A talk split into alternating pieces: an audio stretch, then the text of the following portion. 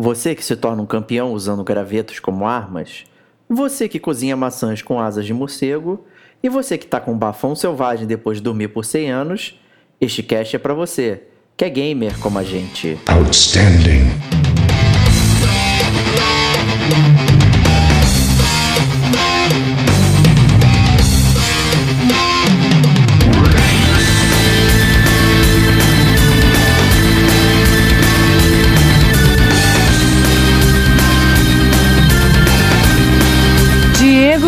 Ferreira.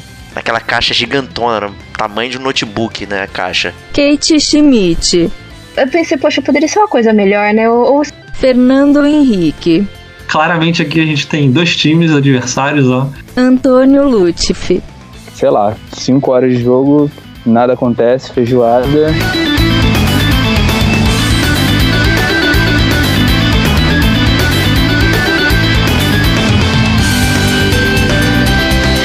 Este é o gamer como a gente.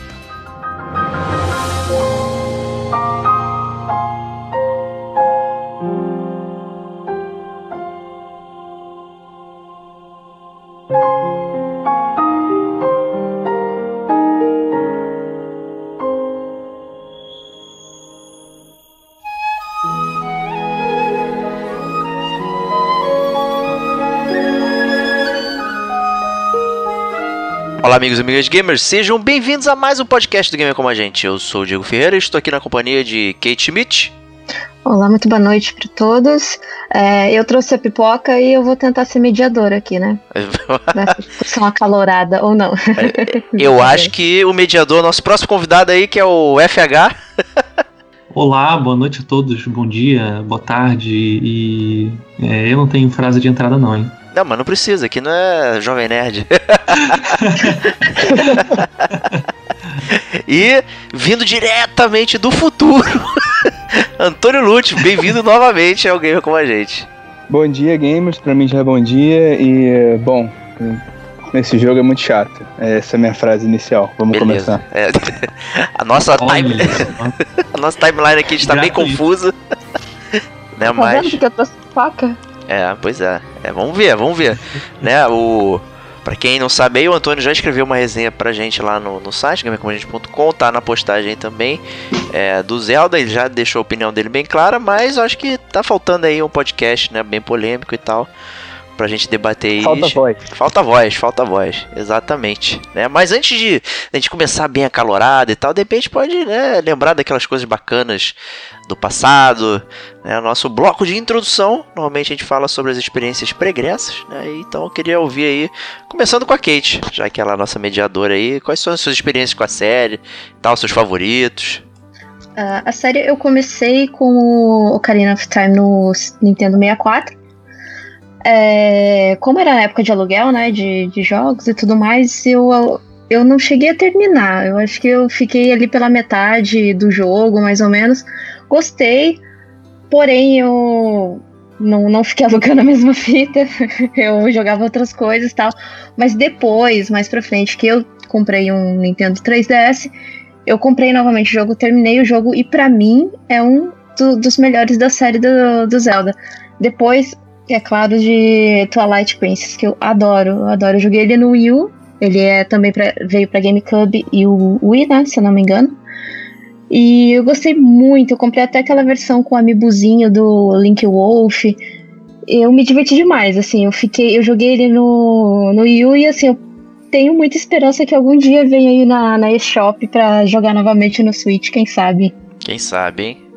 É, além desses, eu joguei os outros do 3DS, que foi o, o Phantom Hourglass, é, a Link, Link Between the Past, se eu, se eu não falei errado.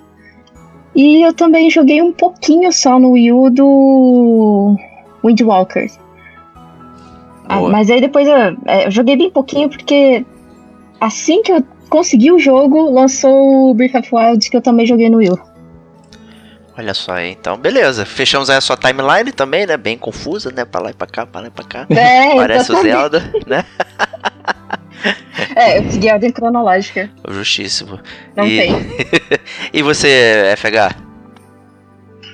Cara, eu eu sou a maior vergonha aqui nesse, nesse grupo aqui falando de Zelda, provavelmente, porque eu fui uma criança do Mega Drive, né? Olha Cresci só, jogando Mega Drive. Então, sei lá, jogava Contra, jogava Sonic. E minha experiência com Zelda só foi acontecer muito depois, quando eu comecei a me interessar por estudar videogame. Então, é, eu joguei pou, poucos jogos, né? Eu joguei o Link to the Past, joguei o primeiro ali só para é, aquela, aquele fator histórico de entender como é que foi o primeiro Zelda. E, e foi isso, né? E o, agora o último, o Bre- o Breath of the Wild. Então, é. Mas, assim, eu tô naquela. Sabe aquela. sabe o backlog? Tá lá no backlog pra eu testar o. Que eu quero muito, que é jogar o Majora's Mask e o. O A Link to the, A Link to the Past, não. O. O Wind Waker, eu acho. Então, é. Eu sou assim, né? Eu sou uma vergonha em questão de, de, de Zelda. É, tô aqui porque eu gostei muito de o Breath of the Wild, mas é.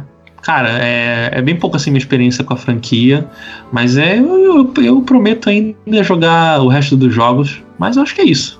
Justíssimo. E você, Antônio? Cara, eu tive um, um início parecido com o da Kate, mas, mas é, com o Link to the Past, na questão do aluguel. Eu alugava fita, cada vez que eu alugava, meu save tinha ido embora. Lógico, Então eu né? nunca consegui jogar. É, exato. Então eu nunca consegui jogar direito. Inclusive eu tô jogando no emulador agora. Enquanto a gente É, fala, Mas o que eu excelente. não, não, nesse, nesse momento da minha vida. E, e- mas o que eu comecei de fato foi o Ocarina no, no 64. E desde então eu joguei todos os de, os de console. Não joguei nenhum de, de mobile. E, portátil, né? Mobile é meio sacanagem. Mas é. Joguei o Ocarina, joguei o Majora. Joguei, joguei todos, gostei muito de. Eu gostei muito de todos, menos do Skyward Sword, que não é tão, tão maneiro assim, mas o Major eu adoro. O Twilight Princess também gosto muito.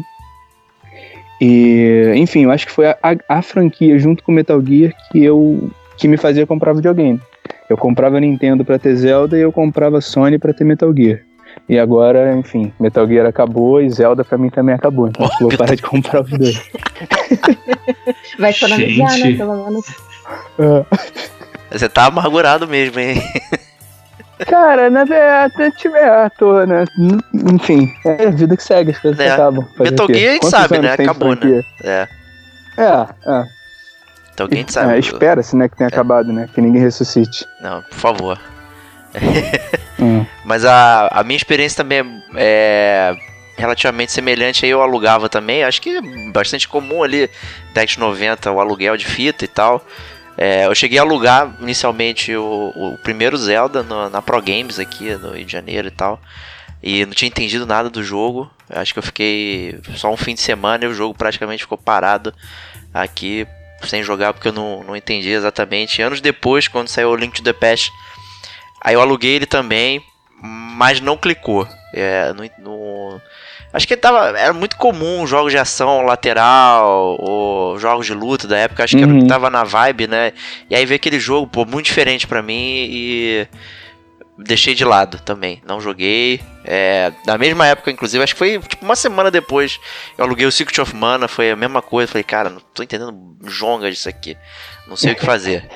É, é muito, muito complicado. Vol- Volta É muito depois. oriental, né? Muito asiático, assim, pra mim. Volta depois.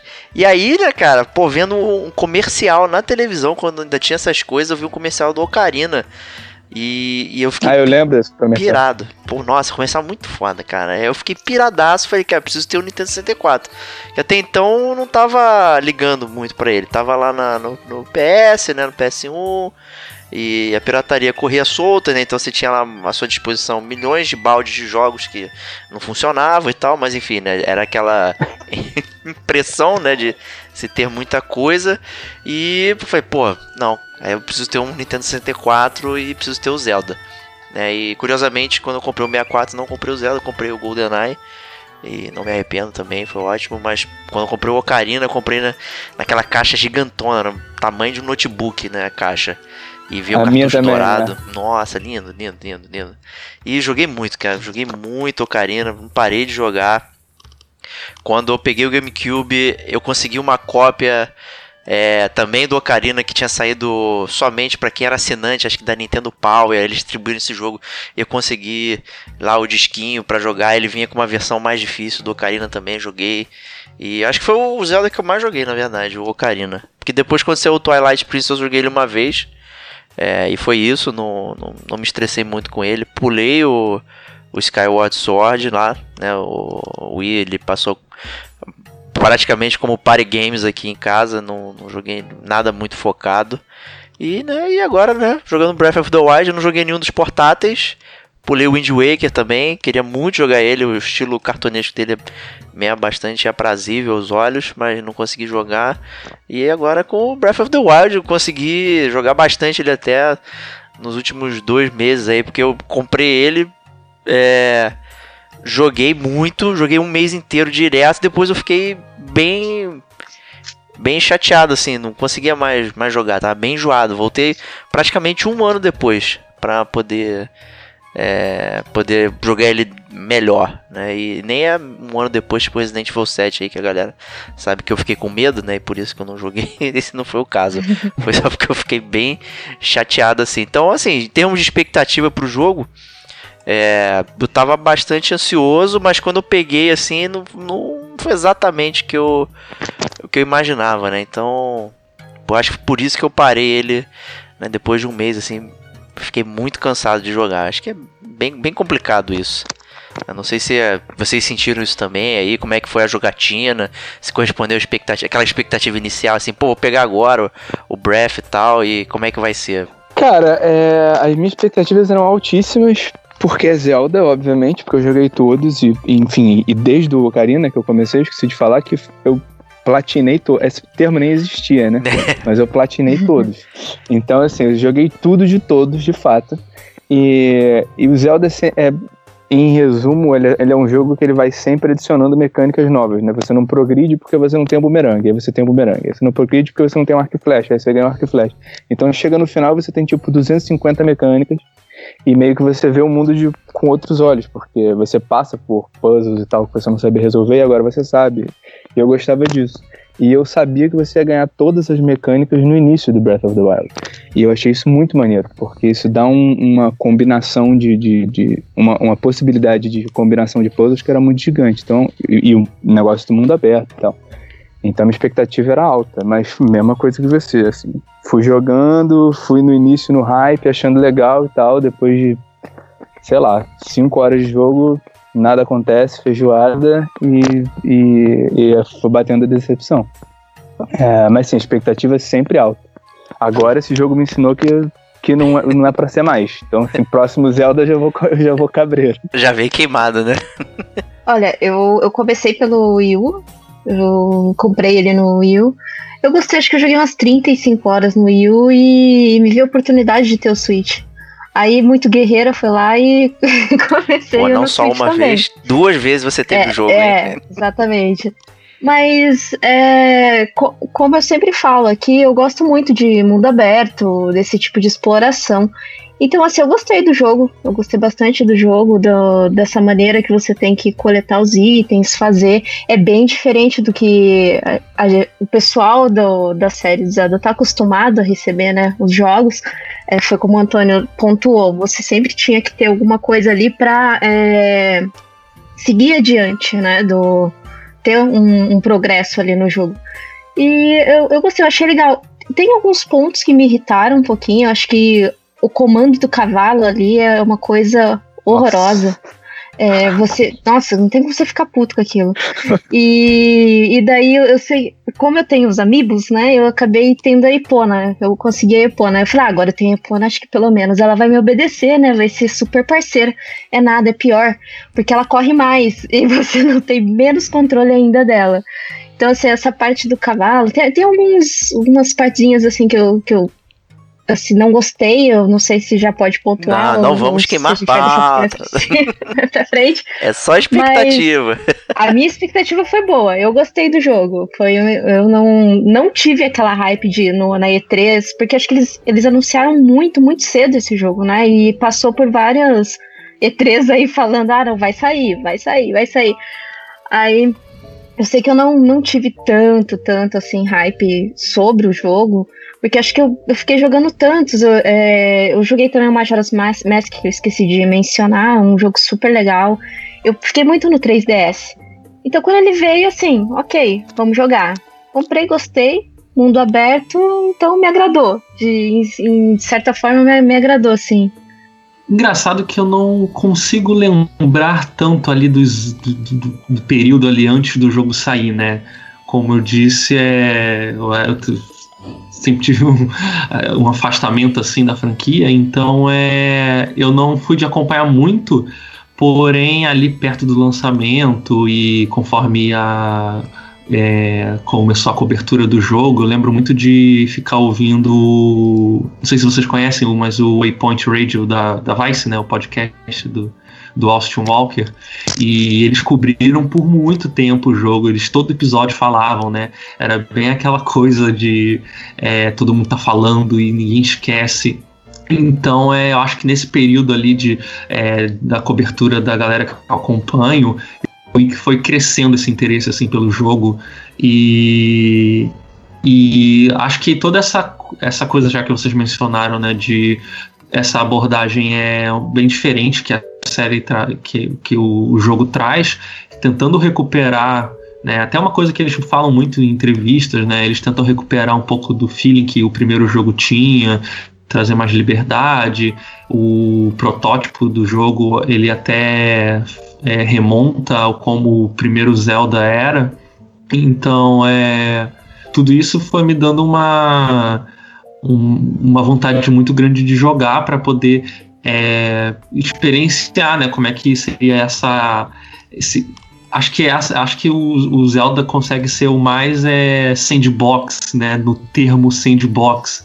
Ele, ele é tão solto e te, te deixa tão livre no mundo e te, te né, como vocês falaram, vai te dar todas as habilidades já no início, ele já vai apresentar toda, todo o mundo vai estar aberto já desde o início, então é, é, tudo isso me pareceu muito interessante na época, então é, eu fui a minha expectativa ela foi crescendo, né? E eu posso dizer que é, o, o tanto que eu gostei do jogo, acho que superou muito a minha expectativa. E já posso dizer também que claramente aqui a gente tem dois times adversários, ó. É, exatamente. eu e a Kate que gostamos. E vocês dois que, né? Se bem que o, o Diego tá meio, né, meio a meio. Eu tô meio em cima Mas do é. muro. É, tá um pouco em cima do muro. Mas Não, cara, dizer que eu. perdeu essa discussão, eu sei disso. eu sei. Não, não, mas assim, é, eu quero muito tentar entender o que, que vocês não gostaram, porque na minha cabeça tá muito claro os acertos do jogo. Então, é, eu tô ansioso pra falar sobre isso. Então a Mas gente é vai. isso. É, obrigado. Então a gente vai decompor todos esses erros e acertos. Muitos erros e poucos acertos. Não, presta calma aí, né? Meu Deus. é, e, Pulando muro, já. e quebrar aqui nos nossos famosos blocos de resenha do podcast do Game com a gente. E a gente vai começar o próximo bloco, que é a leitura da caixa aí.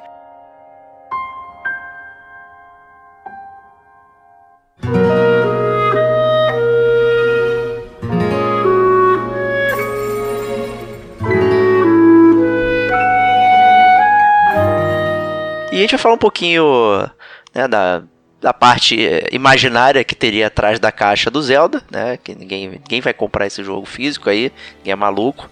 E é, falar um pouquinho sobre o mundo também, só aquele ampassando ali, tudo sem spoilers. Né? Isso vai ser reservado aí para nossa famosíssima zona de spoilers também mais à frente. Então eu queria começar com a premissa do jogo e vou delegar aqui para Kate. Falar aí qual é o qual é a premissa do jogo? O que, que a gente está fazendo aí para mover né, as engrenagens?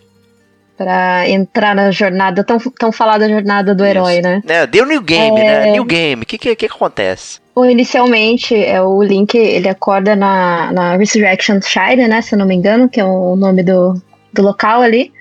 Ele acorda depois, desperta, né? Depois de um sono aí profundo de 100 anos, com, a, com uma voz feminina, né? Tentando acordar ele, Link, Link. E daí quando ele acorda, ele vê pelo horizonte Harley, que tá em ruínas, né? Ele não se lembra muito bem do que aconteceu. E ele se depara com um senhor, né, ali no comecinho do jogo, e esse senhor vai dando as mecânicas ali de, ah, como que você faz para cozinhar, é, você tem que estar, tá, ele até fala, né, não, você tem que ir até aquelas montanhas, só que lá é muito frio, então você pode fazer uma receita, uma recipe aqui com pimentas, e então você vai ter mais resistência a frio. Então ele já vai apresentando as mecânicas do jogo ali com aquele senhor. Né, com, com seria acho que é a main quest, as as primeiras quests ali, né? Então ele, o jogo ele te apresenta mais ou menos dessa forma. É claro que como é um mapa aberto, não tem uma, é, você não segue assim, não é tão linear, né? Então, assim, se você ignorar ele, você começar explorando, óbvio, você vai morrer em 3 segundos, né? Porque é, você só tá com aqueles com, três com graveto, né? Com o gravetinho, exatamente. Você não sabe muito bem a, a, como que é a mecânica ali de, de golpes, porque isso você aprende depois, né, mais ou menos a, a, dar os golpes mais fortes, que também é um dos, um dos meus dos pontos fracos aí que eu acho do jogo. E, e ele vê que ali no castelo de Hyrule ele tá, tá totalmente tomado ali, né, por uma maldição. Que você consegue. De, de logo assim você já consegue ver. Inclusive, tem cara que fez speedrun desse jogo que já foi direto pro castelo, né? Tentar matar o Ganon. Não, não é que tentou tentou e só tentou, eu tentou e conseguiu. Ah, claro, né? É, é tipo dar full pelado, né? Tranquilo. Gente que só faz isso. é, então é, é mais ou menos isso. Você segue essa jornadinha, assim, e ele vai te apresentando os outros personagens, né? Que, que tem, que acho que eu comentei no começo, a Impa. A Impa era uma, um dos anciões ali do, de Hyrule que ficou escondida numa, numa tribo para quando preparada para quando o Link acordasse, ela tentasse contar essa história para ele e falasse qual que é o objetivo dele, porque ele realmente não se lembra de muita coisa. Ele, claro, ele lembra que tem a Zelda, ele lembra que ele que ele batalhou, que tem um, uma a calamidade de Ganon, né? Ali em Hyrule, mas ele não se lembra por que, que ele ficou dormindo tanto tempo e de certa forma ele acaba se culpando, é, por que, que eu, eu sou o único guardião que ficou vivo nessa batalha, né? Então, por quê, né? Então ele fica muito nesse questionamento e ele quer descobrir, ele a jornada dele é descobrir essa verdade, né, com as lembranças que em cada ponto ali do jogo você consegue captar uma lembrança e assim montar todo o lore, ou se não o enredo ali do, do jogo. É, e também a premissa, é, como sempre, né, salvar a Zelda. Excelente. Hum, não sei o que vocês acharam desse link aí, eu achei até curiosamente um dos mais interessantes, já que eles, o link, né, são múltiplas encarnações aí.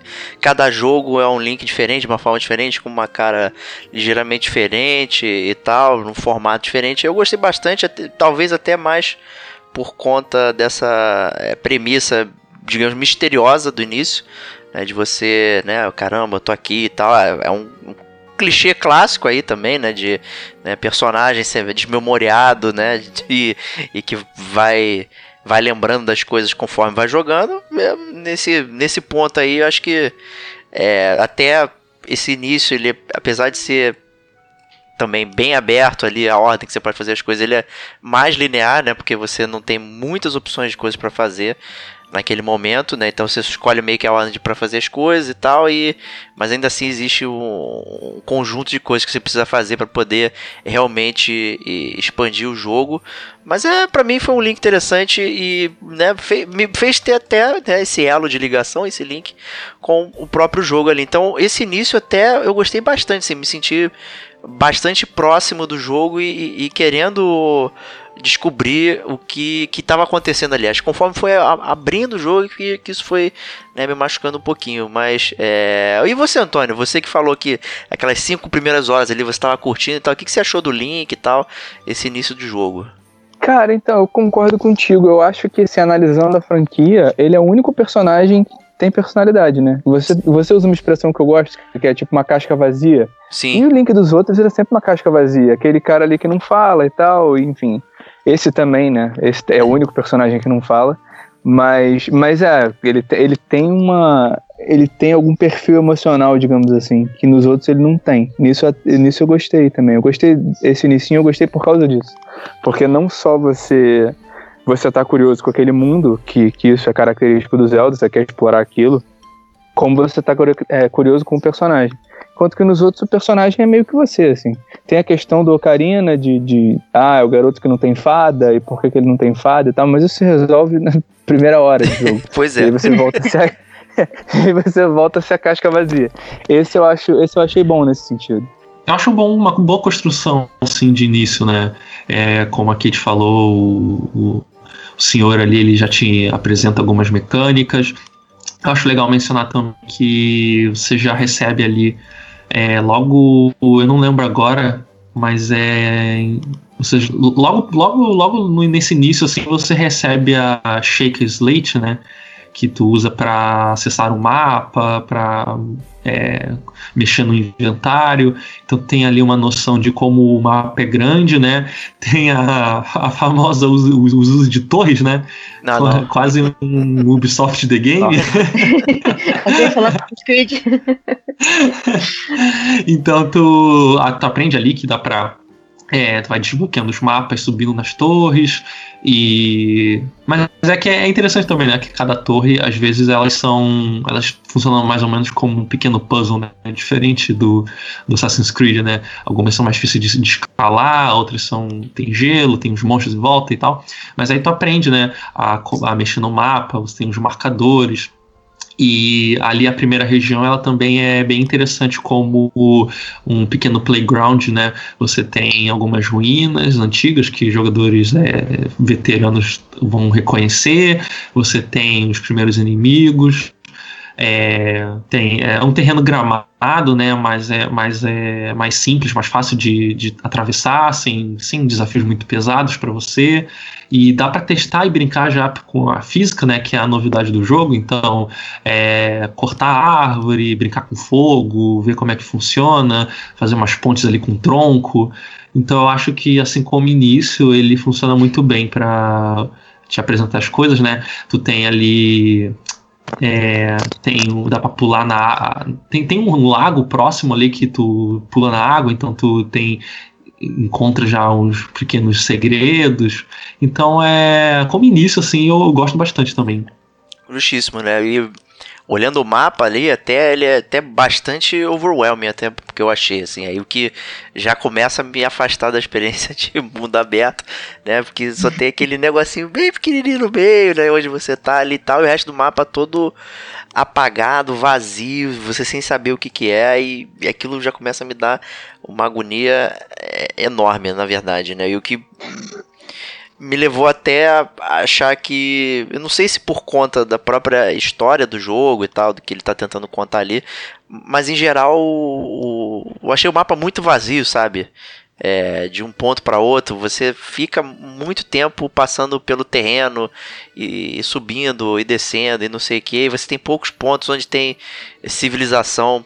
Me, pode me parecer por ser por conta do própria ambientação do jogo, mas também porque o mapa é tão esticado, né, que é, tem aquelas cidades clássicas, né, do, do Zelda, né, Cacarico, não sei o que, papapá, e o resto é só uns negócios largados de um lado pro outro ali. Eu, eu senti uma falta de coesão, na verdade, na hora de nesse sentido, né, de dos povoados, né, porque o mundo não tá destruído, né, e quanto mais afastado de Hyrule ali, meio que a vida tava sendo tocada de forma normal, exceto, né, é, pelos monstros lá circulando de um lado pro outro. Então achei o mapa, assim, olhando ali, muito, muito grandão e tal. E aí acaba que é, o jogo, né, não tem muitos personagens, né, que até... é, vou até trazer para esse bloco aqui uma coisa que a gente é, às vezes esquece de comentar e tal, não sei o que. Quer falar um pouquinho sobre a música e as falas do jogo, né? Sobre música até, inclusive, né? Fazendo um alto jabá aqui, né? A gente fez um chiptune, foi o volume 6, o link vai estar aí, que foi só sobre as músicas do Zelda, né? E... Então ouçam lá. É... Mas esse foi, acho que, o primeiro jogo do Zelda que trouxe personagens com fala, né? O que foi um pouquinho vergonha alheia aí. Não sei o que vocês acharam. É, cara, eu, eu achei, eu achei a, a- o voice acting desse jogo sofrível. Sofrível. O Link foi muito sábio de ficar quieto. Porque, cara, pelo menos, pelo menos em inglês, né? Eu não, eu não, eu não, não fui true o suficiente de botar a parada em japonês. Mas, cara, achei muito, muito, muito ruim. Assim, a, a- a voz da Zelda. Cara, o que eu, eu não sei se eu escrevi exatamente isso no, no, na- no review, acho que não, porque seria ofensivo demais. Que é. Eu, eu, me pareceu que eu tava vendo um- um- uma galera que se formou em teatro há cinco minutos querendo aparecer, sabe? Tipo, uma, uma voz muito over, muito. Uma coisa muito interpretativa, é muito pouco natural, muito ruim. Eu não, eu não gostei de nenhum voice acting ali. Eu não lembro se a Impa tinha voz, enfim. Mas achei tudo muito exagerado. Aquela moça do deserto lá, da, a campeã do deserto, uma voz horrível. É, isso. Cara, voz horrível também. Achei, achei isso muito vergonha alheia, de fato. Assim, uma parada bem vergonhosa, bem ruim. Quase, é, é quase nível Resident Evil mesmo. Faltou um Link Sandwich ali pra, pra coroar o, o, o voice acting desse jogo. Mas pelo menos o Resident Meu Evil é Deus. de propósito, né? É, faz sentido ali, né? Olha, eu joguei. Eu joguei em japonês. É, e. E aí eu não sei se isso seria um problema específico do. Da dublagem em inglês e tal, mas é pro que. pra estética que o, o jogo apresenta, é, me pareceu bem coerente, assim, no sentido de que ele é um pouco anime, né? Os personagens eles são caricatos, eles vão são, eles são expressivos, eles têm movimentos exagerados e tal. Então o, o que eu vi ali é que com, é, a dublagem ela era coerente com a tanto com o visual do jogo com, com como os personagens se comportam. Então é, a forma como é, eles falam e tal, as atuações me pareceu ok. É, nada para nada para se reclamar. Então eu não sei se o de inglês estava tão pior ou se o Antônio só tá hateando o jogo. Que isso, não faz isso não, cara. Não, cara, isso foi a primeira coisa que eu notei. Eu nem tava no hate ainda quando eu tava incomodado com isso. Isso foi a semente do ódio. Então, é, não dá pra dizer que é de propósito. O, a voz que eu mais odiei no jogo foi a do Daruki, cara. Eu achei tão aquele. Ah, ó, vai ter que ser aquela voz. E tal, não sei É. o que. É, é muito. É muito caricato até demais, sabe? Tá over, né? Ele, ele passou do ponto ali. E fora que todos os campeões têm um eco no fundo, né? Ah, aí Tem, como. tem, né? tem. Estão no além e tal, não sei o que, então, né, tem que ter eco. Me pareceu um trabalho bastante amador e até, assim, na boa, é, desnecessário ali, sabe? É, é, eu sempre falo, é, o Japão chega sempre por último nos jogos de mundo aberto e, e parece que estão anos atrás em várias paradas, cara. É, é fantástico. No Final Fantasy XV, no Metal Gear V, aí no Zelda também, mesma coisa, sabe? Pô, nunca usou voice acting, pô, né? A gente já tem vários, vários outlets aí que fazem né, vozes bacanas, não sei o que, escolhendo as piores pessoas nos piores momentos com as, com as falas mais horríveis pra falar, né? Então, nossa, achei péssimo. Olha, é, você falando sobre o Daruki agora, eu tava remetendo aqui algumas lembranças. É, realmente, ele é bem, bem forçado, mas eu acho que isso é muito caricato daqueles jogos do jogos orientais, mas assim, que fazem mais sucesso lá na Ásia, né? É, tipo Bravely Default, que também é os personagens eles não falam, é, é só vem aquelas aquelas a caixinha, a caixa de mensagem, né? Com, com as palavras, eles. "Ei, ei, ei", ei", e fica assim, sabe? Então, não, não tem aquela, aquela, aquele diálogo mesmo, né? E pra mim, assim, no, o, o voice ali não. Não, não me incomodei tanto, não, não me incomodei. O Daruki acho que foi bem forçadinho mesmo, mas de restante eu não, não fiquei tão incomodada. Eu gostei muito do Cass, que é aquele papagaio que toca sanfona. Aí, isso é legal. Nossa, eu- nossa, Ah, é muito bom. maravilhoso aquilo. Você tá andando e de repente você ouve aquele sonzinho da sanfona. Caraca, cadê? Aí você começa a procurar, ele tá na torre. E é legal que ele canta, ele faz a canção com uma lenda. Só que no meio dessa canção tá, tá a resposta de algum enigma ali do mapa, sabe? Eu acho isso muito bacana, eu achei isso muito legal. Justo. Mas deixa eu ver se eu entendi. É, o, o, o Diego tu também jogou em inglês. Joguei em inglês. Joguei em inglês. Uhum. Em geral, eu não tenho. Eu tenho evitado jogar em japonês. Até o Persona mesmo eu não, não joguei em japonês. É, é, talvez pelo fator preguiça, é porque eu consigo ouvir e entender, então, assim, dependendo do meu nível de preguiça, não quero ficar lendo, eu só fico né, ouvindo ali e movendo pra frente, né? Se eu ficar lá no japonês, eu, eu certamente eu vou entender, sei lá, um nani ou um kokoro e, e é isso aí, né? E vambora. então, É, então não sei. é. Não sei agora, então, se o problema pode ser também muito da dublagem em inglês. Acho que Mas o problema é da como- dublagem em inglês, cara. O problema não é ser. Assim, coisas em japonês realmente são mais. mais até o Final Fantasy XV, que é uma bomba inacreditável, a, a- o texto era ruim, mas a, a dublagem em si não era tão ruim, né? Ele dava até uma amassada ali no, no texto mais fraco, né? E até o próprio Metal Gear 5, cara. O, pô, a, a escalação de voz era muito boa, né? E tal. Apesar do texto também, né? Ser. Ra- Rateava um pouquinho. Então acho que foi um problema realmente. E apesar de... da melhor voz ter sido substituída, né? É, bom, aí há controvérsia. Eu ainda acho Jack Bauer melhor, mas. mas enfim. é, E outro ponto, a música, né? A música de Zelda, né, sempre foi muito. Muito característica, muito marcante, né? é, e sempre pontuou diversos momentos do jogo. A música ela fazia parte da sua experiência, de como você né, tava vivendo aquela aventura e tal, não sei o que. É, não obstante, as músicas do Breath eu adorei também, achei muito boas, eu consigo ouvi-las né, separadamente, aí eu, às vezes eu toco elas aí pra ouvir e tal, são muito boas. Já coloquei até em alguns é, podcasts aqui no fundo e tal, tocando. Realmente eu acho muito boas, mas eu, eu senti elas muito dissociadas de dentro do jogo, porque o jogo ele não sabe o que você tá fazendo, né? Você pode fazer qualquer coisa, qualquer momento e, e- e- e a música não acompanha isso, né? Não é, é, é porque ele não tem como prever exatamente qual caminho você vai tomar, qual qual o design para música ali. Então eu senti muito essa falta de das músicas marcarem mais a sua aventura, né? Por ser tão aberto assim, a, a música acabou ficando ali é, num segundo plano bem longe, meu, acabando quase com música de elevador. Assim, em vários momentos eu tava jogando até em silêncio, tipo, eu ia ouvir outra coisa e Ih, botava sem som o Zelda, o que é muito triste até, na verdade. Eu fico até Ah, que absurdo vocês. Eu não posso ficar aqui vendo essas coisas. Então me Ah, contesta não, aí, assim, cara.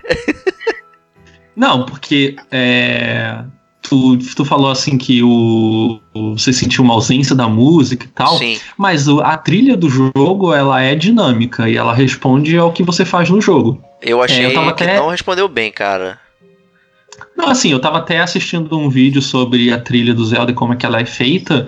E primeiro, assim, né? É, é, é bom também estabelecer que a trilha do jogo ela é muito mais calma e muito mais silenciosa, Sim. porque tem toda essa ideia de que o, o jogo tá tentando expressar um mundo destruído, né? E você tem é, esses espaços vazios, né? A grama tomando tudo, a natureza tomou tudo, então você tem pouca civilização. Então, uma parte da concepção do jogo é que, e, sabe, é um mundo pós, pós-apocalíptico, né? Então, é, isso, e a música ela tenta acompanhar isso. Então, é, era, eu lembro de um exemplo muito interessante que é quando você chega no Templo do Tempo. E que acho que é o primeiro templo que você entra, não é? Não sei se Uhum, você. Não, é, acho. eu não lembro se é esse mesmo. Mas é. Ali o, o, o jogo já apresenta a, a, uma, a música, uma música, e ela é meio que desconstruída, né? Ela reflete como o, o templo está destruído. Então, as notas elas são quebradas, elas vêm bem aos poucos, a música não está com todos os instrumentos, né? Pra, é, então, ela está só remetendo a ideia daquela música de outros jogos. Então, conforme você também vai cavalgando, ele quer ele quer te dar aquela calmaria, ele quer te dar uma sensação de escute o ambiente, né? Então a música ela vem bem aos poucos. Ela vai dar uma nota aqui, uma no- nota ali, e quando você entra em combate, né, a música começa.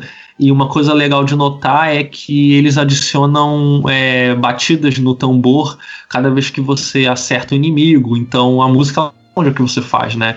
Acho que pode parecer é imperceptível, né, em alguns momentos, mas é, eu acho legal e lembra um pouco também até o que o Nier faz, né?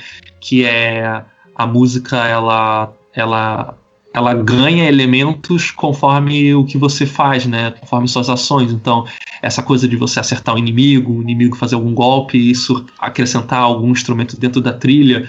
Eu acho que eles fazem isso de uma forma interessante. Então, quando você chega em certos pontos do mapa, se você é, sobe uma montanha, você chega numa região diferente, é, tudo a, a, trilha ela vai bem calmamente e bem é, organicamente se, com, se compondo ao ambiente. Então eu acho que é, eu gosto muito dessa, dessa, dessa forma de introduzir a música, né? É, com, é quase como se ela fizesse parte do mundo, né? No, é, é, tem um termo, né? A música diegética ou antidiegética, né? E e quando a gente vai tratar de trilha sonora, tem essa ideia de que a trilha diegética é aquela que está é, dentro do mundo, tem algum personagem tocando, e isso parece muito uma tentativa de, é, de fazer isso com a, a trilha que está fora, né, que seria a antidiegética. Então, quando o Cass está tocando ali, está tocando no, no meio do, do nada, você vê a música ela começando bem baixinha, ela vai aumentando, e acho que eles têm a mesma, a mesma abordagem com a trilha de fora mesmo do jogo. Então, eu gosto bastante de como eles ah, fazem isso. A explicação me parece interessantíssima, né? Mas é, eu acho que o resultado final, pra, pra mim, né, na minha, minha experiência, não foi tão. É, não foi tão spot on, apesar né, de tudo, tudo isso que você falou, até pensando aqui, né? E se eu quiser andar, né, por lugares que tem grama alta aqui, tem a região dos lagos aqui que tem tudo destruído no Rio de Janeiro. Aí você anda por grama alta, né? Ouvindo uh, música incidental vindo dos bares em volta, né? Então. é uma imagem. Né? Eu, eu, me vi a cabeça porque eu tava viajando de férias agora e eu tava por lá e foi exatamente isso. Mas enfim. É, e você aí, Antônio, para fazer o contraponto aí ou não, né? Não sei. É, vamos, vamos, time, vamos, cara, vamos destruir, é... vamos destruir, cara.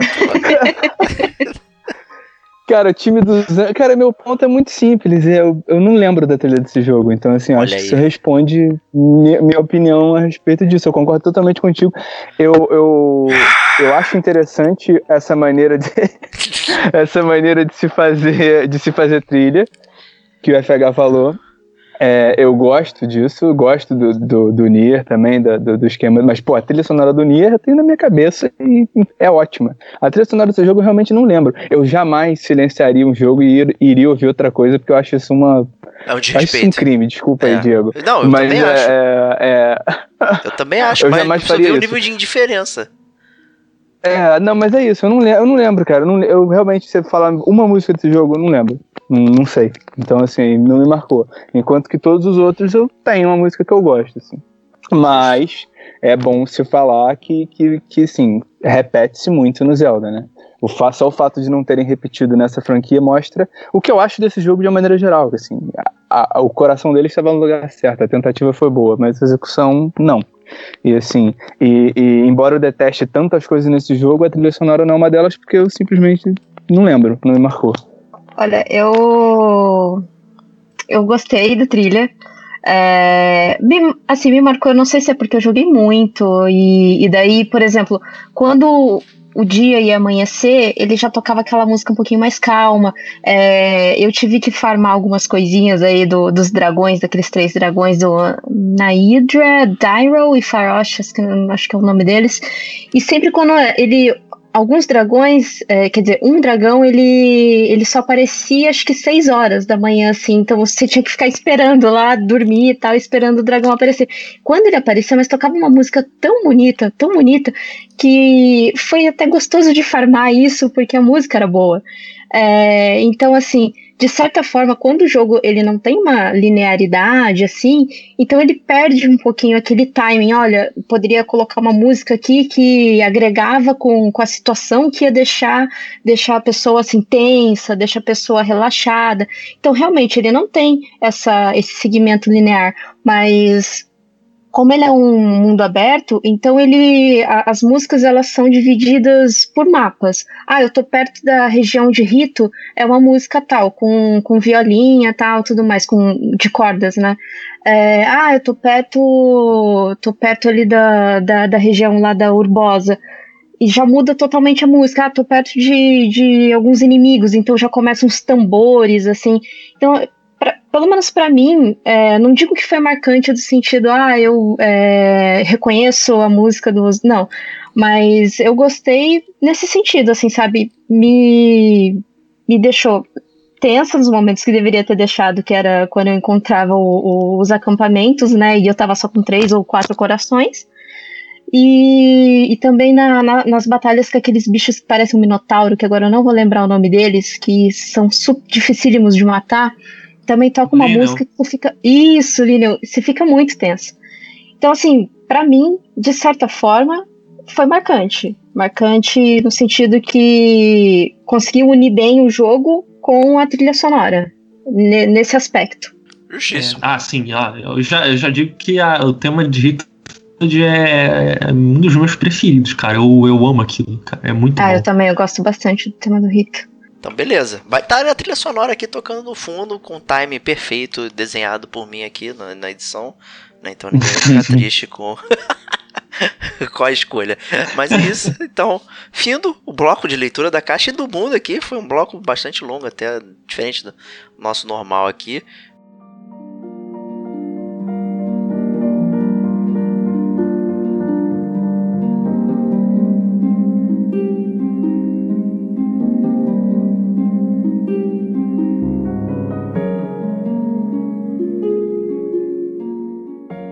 Mas vamos começar então o bloco da jogabilidade, né? A gente já meio que né, já deu uns pitacos aí falando um pouquinho sobre a jogabilidade, né? E deixando mais claro aqui, né? Esse é um jogo completamente não linear e o mapa está disponível lá para você para fazer da forma que você quiser, né? Como a própria Kate falou aí, tem gente que, né, depois daquele iniciozinho, você já pode ir enfrentar o Ganon ali e ver o que acontece, né? Ver se você será bem sucedido. Obviamente, na primeira vez que você joga, cara, dificilmente, né, as pessoas vão conseguir terminar sem saber, sem saber o que tá fazendo, né? Mas depois da galera viciada aí que termina inúmeras vezes, né, provavelmente vai vai conseguir de forma aí sem tomar hit e tal, enfim, né? Aqueles, aqueles clássicos, né? Então é, é- ele realmente transformou aí num mundo aberto e, e de uma forma sandbox aí. Então o mundo não é só disponível para você, como você pode fazer da maneira que você bem entender. Mas ainda assim, né, o jogo é pontilhado, né, com algumas coisas, né, com a main quest perene ali de derrote,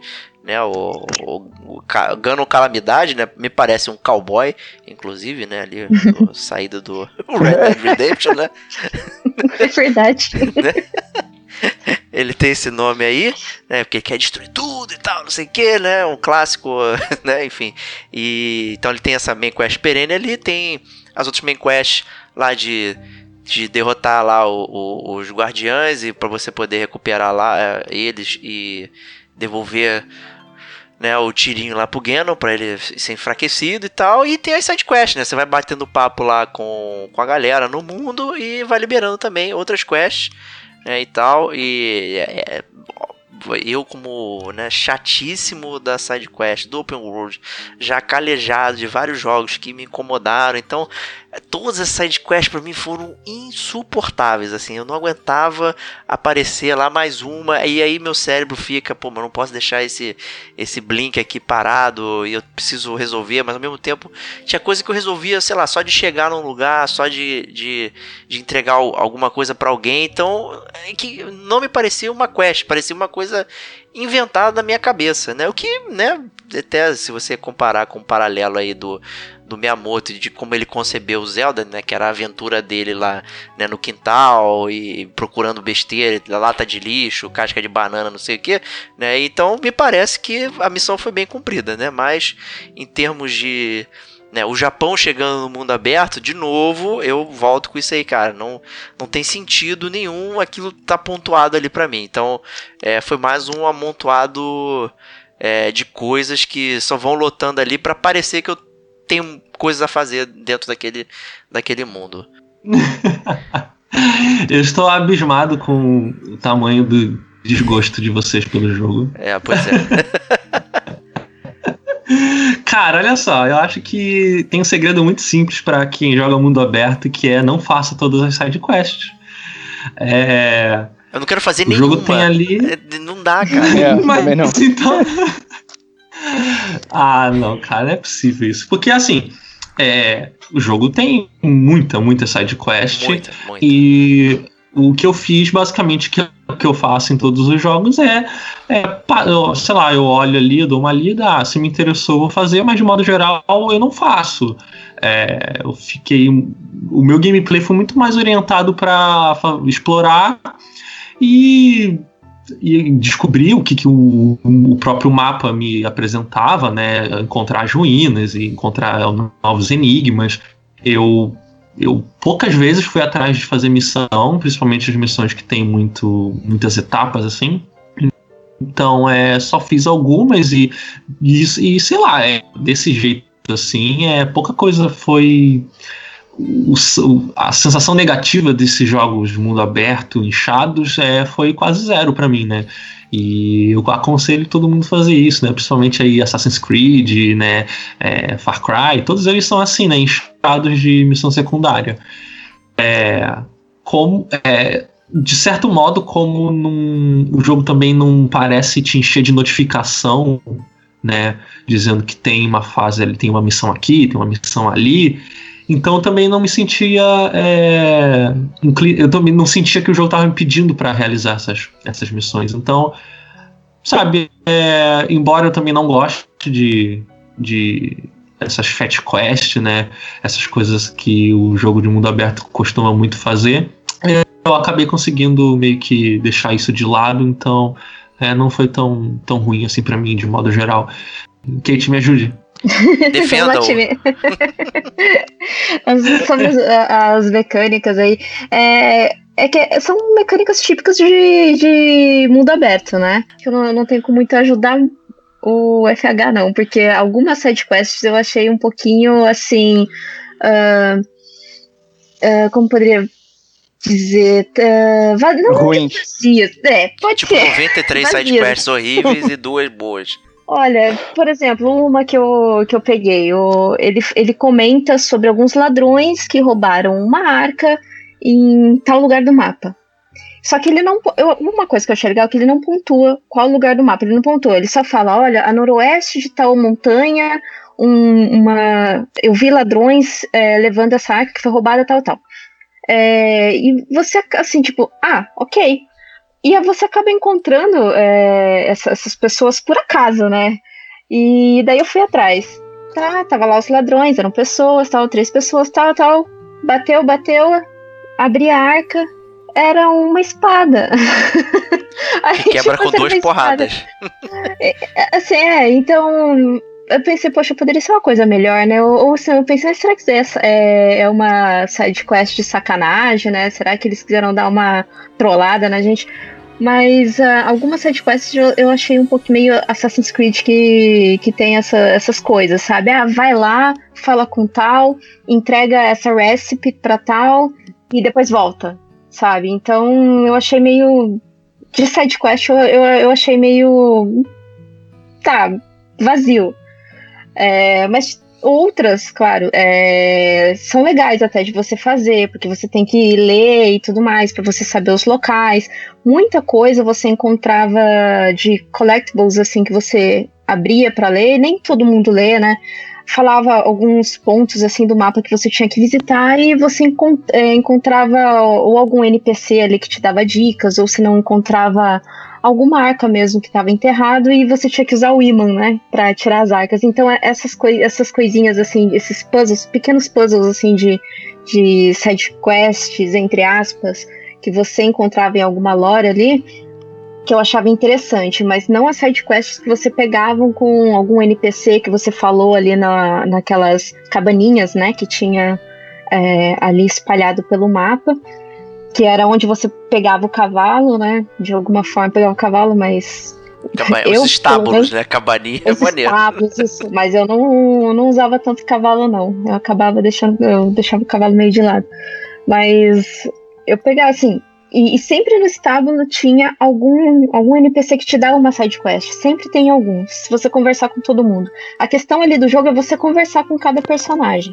E talvez isso de alguma forma acaba cansando a pessoa, né? Mas como eu gosto de mundo aberto, gosto dessa coisa de exploração, ok, mas no conteúdo de side quests eu, eu achei um pouquinho vazio. Achei que poderia ser uma coisa mais incrementada para ajudar na lore do jogo mesmo, sabe? Para para explicar mais ou menos o que, que aconteceu durante esses 100 anos, sabe? Que ele ficou que ele ficou ali na, na Resurrection Shire. Então, essa é mais ou menos assim o, o que eu senti sobre a side quest. As side quests.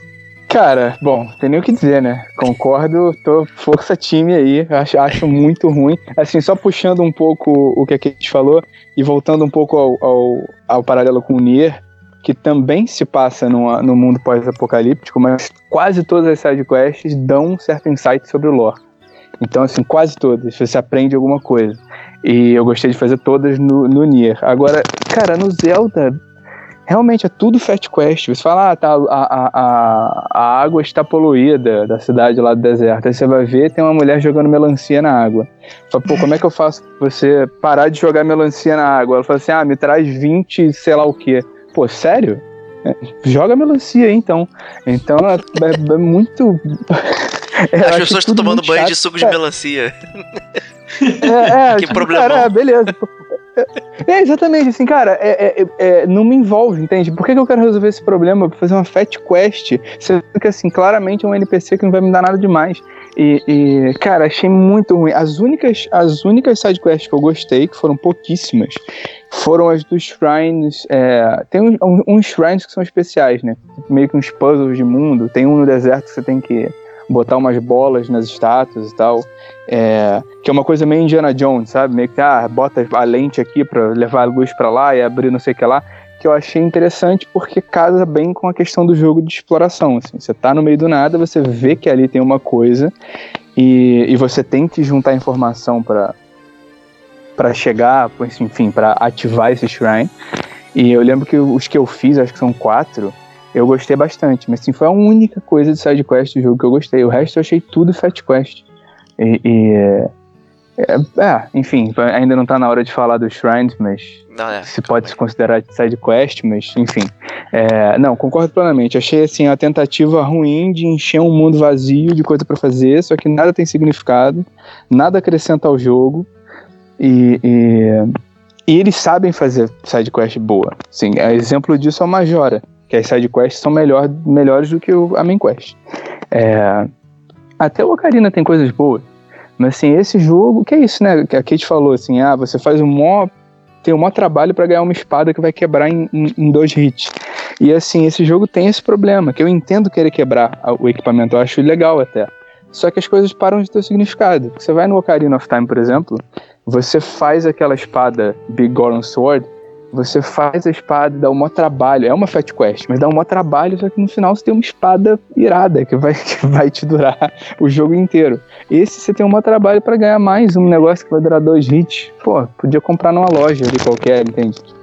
Os itens não têm significado. É, é, os itens não têm significado narrativo, porque tudo quebra, tudo vai embora, então você não vai fazer uma. Isso até admiro um pouco no jogo, eles não fizeram uma espada espada bolada lá que, que você vai ficar com vergonha de usar, você vai ficar com medo de usar pra não quebrar. Tudo é meio genérico porque tudo quebra. Assim, tirando a, enfim, a Master Sword, essas coisas assim, mas, mas é, achei tudo bem ruim nesse sentido. Acho, acho sidequests um dos, um dos piores pontos do jogo, assim, que é quase melhor não ter. Isso pra não, é, é quase pra não fazer mesmo. Eu até entendo o que o FH falou, ah, pô, tem a side quest, você não precisa jogar, né, elas, né, tá lá, né, e tal, mas as pessoas se deram o trabalho de fazer aquilo, é tipo no Assassin's Creed também, semana passada saiu o AC Odyssey aí, e a Kate, né, fizemos esse podcast aí, o jogo tinha ma pra mais de 100 side quests, eram todos insuportáveis e sem sentido nenhum, né, a maioria, né, e aí você fica se perguntando, pô, pra que que isso tá lá? Por que que não se dedicar a fazer outras coisas? Tipo, pô, o Antônio aqui, que é o nosso amigo de Deus Ex, por exemplo, né? E a gente elogiou infinitamente aqui as sidequests do Deus Ex, né? Tanto do Human Revolution quanto do Mankind Divide, né? Sei lá, tem 13 sidequests e são todas muito 13, exatamente. Inclusive, inclusive do Mankind Divided, a única coisa boa são as sidequests. Exato, entendeu? Não tem problema. né? Mas aí isso te ajuda a entender o mundo e construir, você fica com vontade de explorar e tal. Tem, tem alguma coisa te levando ali, né? Assim, a gente fica com esse negócio, ah, é legal ficar andando. Cara, é legal ficar andando quando você é uma criança de 6 anos no quintal de casa, né? Que uma formiga pode ser um monstro gigantesco. Agora, quando você é um adulto de 30 anos, cara, na boa, as coisas têm que ter um pouquinho mais de sentido, né? Você não vê a- a- as coisas da mesma forma, né? Eu acho que talvez seja um problema do mundo aberto, né? De, de ter esse paralelo com, com a exploração infantil das coisas, né? De como você vê, mas na verdade, né? Tem que ter sentido, cara. Tom Clancy, cara, né? A diferença entre realidade e ficção, né? A ficção tem que fazer sentido, né? A realidade é que você exploda. Exato. Exatamente. Então, assim, é muito complicado, né, povoar. E as pessoas gastaram tempo, né, digitando texto, colocando lá um personagem parado, que vai falar, ah, roubaram aqui o meu baú, vai lá pegar, não sei o que e tal. Tudo isso foi dispêndio de tempo, né? Então, assim, muito complicado isso, né? E é, a gente também já falou sobre isso aqui, mas só para ressaltar, né, de todo esse mapa aqui, né, a Kate comentou aqui, né, e o próprio FH também, que as sidequests elas não ficam marcadas no mapa, né, então é, digamos que é um modo hard aí pro, pro player padrão de open world de jogos da Ubisoft, por exemplo, que tem, sei lá, 5 mil blips, né, então você nem sabe para onde você tá olhando, né, e aqui, Sim. na verdade, não tem, mas também tem, né, o Ubisoft The Game, acho que ninguém achou aí de uma forma razoável de você liberar o mapa se não usando torres, né, então é muito complicado ainda que você tem né, que subir a torre para liberar o mapa naquela, naquela área, mesmo que algumas torres sejam interessantes sim, né? Ah, tem um, digamos um mini puzzle, né, como o próprio FH falou, né? Tem tem tem aquelas gosmas, né, que você vai liberando, tem tem alguma coisa de, de, de ambiente, né, que você derruba uma, uma pilastra para subir e tal, enfim. Né, mas no final o ato é o mesmo, né? Você tem só mais trabalho para subir naquela torre e, e liberar o mapa, né? E quando libera o mapa, você não tem absolutamente nada marcado, né? Então não faz diferença. né? você navegar no mapa não, nem vazio marcado não. nem não marcado, né, cara? Não tem, não tem nada no mapa. Exatamente. né? Aí é injustiça de vocês. Calma aí. Jamais, jamais. O mapa, não. O mapa, o mundo tá ali pra você explorar, né? Não você vai saber, encontrar as shrines, né? Porque, assim, eu, eu entendo também se vocês acharem que são muitas shrines também, né? Eu não fiz todas. Acho que eu não, eu não sei, não, sei- não sei se eu cheguei nem na metade. Mas é aquilo, você vai andar. E aí eu acho que também é a questão mais do gosto pessoal, né? Então acho que, digamos, eu e a Kate, que gostamos dessa coisa do mundo aberto, é, vamos andar pelo mapa e, sabe, é, o, é a coisa legal de você. Ah, tô andando aqui por, por essa estrada e aí olhei pro lado e tem um troll dormindo. Vou ver o que, que ele tem ali, qual o loot dele, vou matar, não vou. É, ah, eu achei uma ruína, o que, que tem ali? Será que tem um baú escondido? Ou, ah, também vi uma montanha, vou subir na montanha, vou ver o que tem lá em cima. Pra que, É que você vai subir na muito- montanha, cara? Quem sobe montanha assim o tempo todo, cara? Cara, é um jogo de exploração. Você tem um mundo aberto pra tu explorar e ver o que, que os game, o que, que o level designer escondeu ali pra você. Cinco Assim, Nada, é- ele não escondeu é nada. Ah, é claro que escondeu, claro que escondeu. Cinco É lucro cara, que você não compra nada, duas flechas. Não, o lucro do jogo é esse, você andar, é, explorar o mundo, ter um, um combate ali, encontrar um, um acampamento com o- o- os inimigos e tal. Esse é o loop principal do jogo, né? Aí é, aí é a questão, como eu falei, né? A questão pessoal, né? Vocês não, não, não curtem muito isso. Mas é. Como proposta, ela tá coerente dentro dela, né? Ok, isso aí eu concordo, né? De estar coerente com, com a proposta que eu não, não tô exatamente muito, muito feliz com ela, né? É, e até né, com esse mundo todo grandão aí, acabou que mecânicas novas foram introduzidas dentro do jogo, né? Do, do Zelda, né? Ter, ter o stamina, por exemplo, né? A barrinha de stamina para você poder fazer as coisas, correr, escalar, planar, nadar, né? Então você tem uma série de ações agora que vem a galope aí, sem piada, com o cavalo, né? Que era talvez o único meio de transporte de- do, Zelda e tal, a única coisa diferente. Né? E agora você tem uma série de ações que você pode fazer né, dentro do jogo que gera, digamos, esse design de mundo, né? Até uma das reclamações aqui que a gente já comentou até no grupo lá do Game com a gente, ou até mesmo acho que na resenha do do, do, do Antônio, que falta, falta as dungeons, né? A gente sentiu, né, aquela aqueles puzzles mais concentrados que, que vão gerando né, aquele coçar a cabeça e ter todo um. Pô, ter um maestro que guiou aqui toda essa, essa parada. Aí tem gente que argumenta: não, o mundo que é a verdadeira dungeon, né? Onde você for, sempre vai ter uma surpresa. Se você subir nessa montanha, vai ter lá um baú com alguma coisa para te recompensar e tal. Cara, mas aí você vai ser recompensado, sei lá, com uma Soldier Sword lá genérica, né? Mais 7, que vai quebrar rápido. Ou com 50 rupees, onde uma economia que. Pff, whatever, né? Não faz sentido nenhum tu ficar comprando as paradas e tal. Então, assim, é, é... mas ainda assim, o jogo trouxe mais formas né, de você se locomover né, durante o jogo. E acho que a gente pode abordar um pouquinho o combate, que eu acho que eu sei que a Kate tá, tá com vontade de falar do combate. Eu sei que ela tem um, uns pontos ali, né? O jogo né, ele já traz aquele combate talvez até um pouco mais elaborado, né? Mas ainda tem lá o escudo, a espada, ou uma arma de mão, no caso, né? O arco e flecha. E você pode é, travestir lá o, o, o, Link com várias armaduras, né? Fazer brincadeira lá, montar coisas. Armaduras, algumas têm efeito, né? Pode ser mais stealth, ou prevenir você contra o calor e tal. Né? Então, eu queria ouvir da Kate aí o combate aí, como é que funciona e o que, que você achou. O combate é aproveitando que você falou sobre a, as armaduras, é, armaduras, tal, armas. É, só queria falar a parte ali da armadura que tem, tem uma das armaduras, ela faz você gastar menos estamina, né, para você escalar essas coisas. Só que o, o que eu achei é que o problema nisso é que para você ganhar essa armadura completa, ela tá distribuída nas aquelas shires, que, as dungeons, né, que são as shires que você tem que fazer. E assim, até você completar a armadura toda, você já tem sua estamina full, sabe? Então aí você fica, pô, mas e agora, né? Pra quê? Se eu já tenho toda a estamina. Enfim, mas isso foi uma coisa que, que eu fiquei me questionando que eu achei meio assim, zoado nessa parte. Mas a, a questão da mecânica de batalhas é, é assim, aquilo que eu já tinha comentado. A sua espada ela tem uma certa durabilidade o, o seu escudo também tem uma certa durabilidade. Algumas armaduras é, e escudos você consegue reparar na fada, outras não.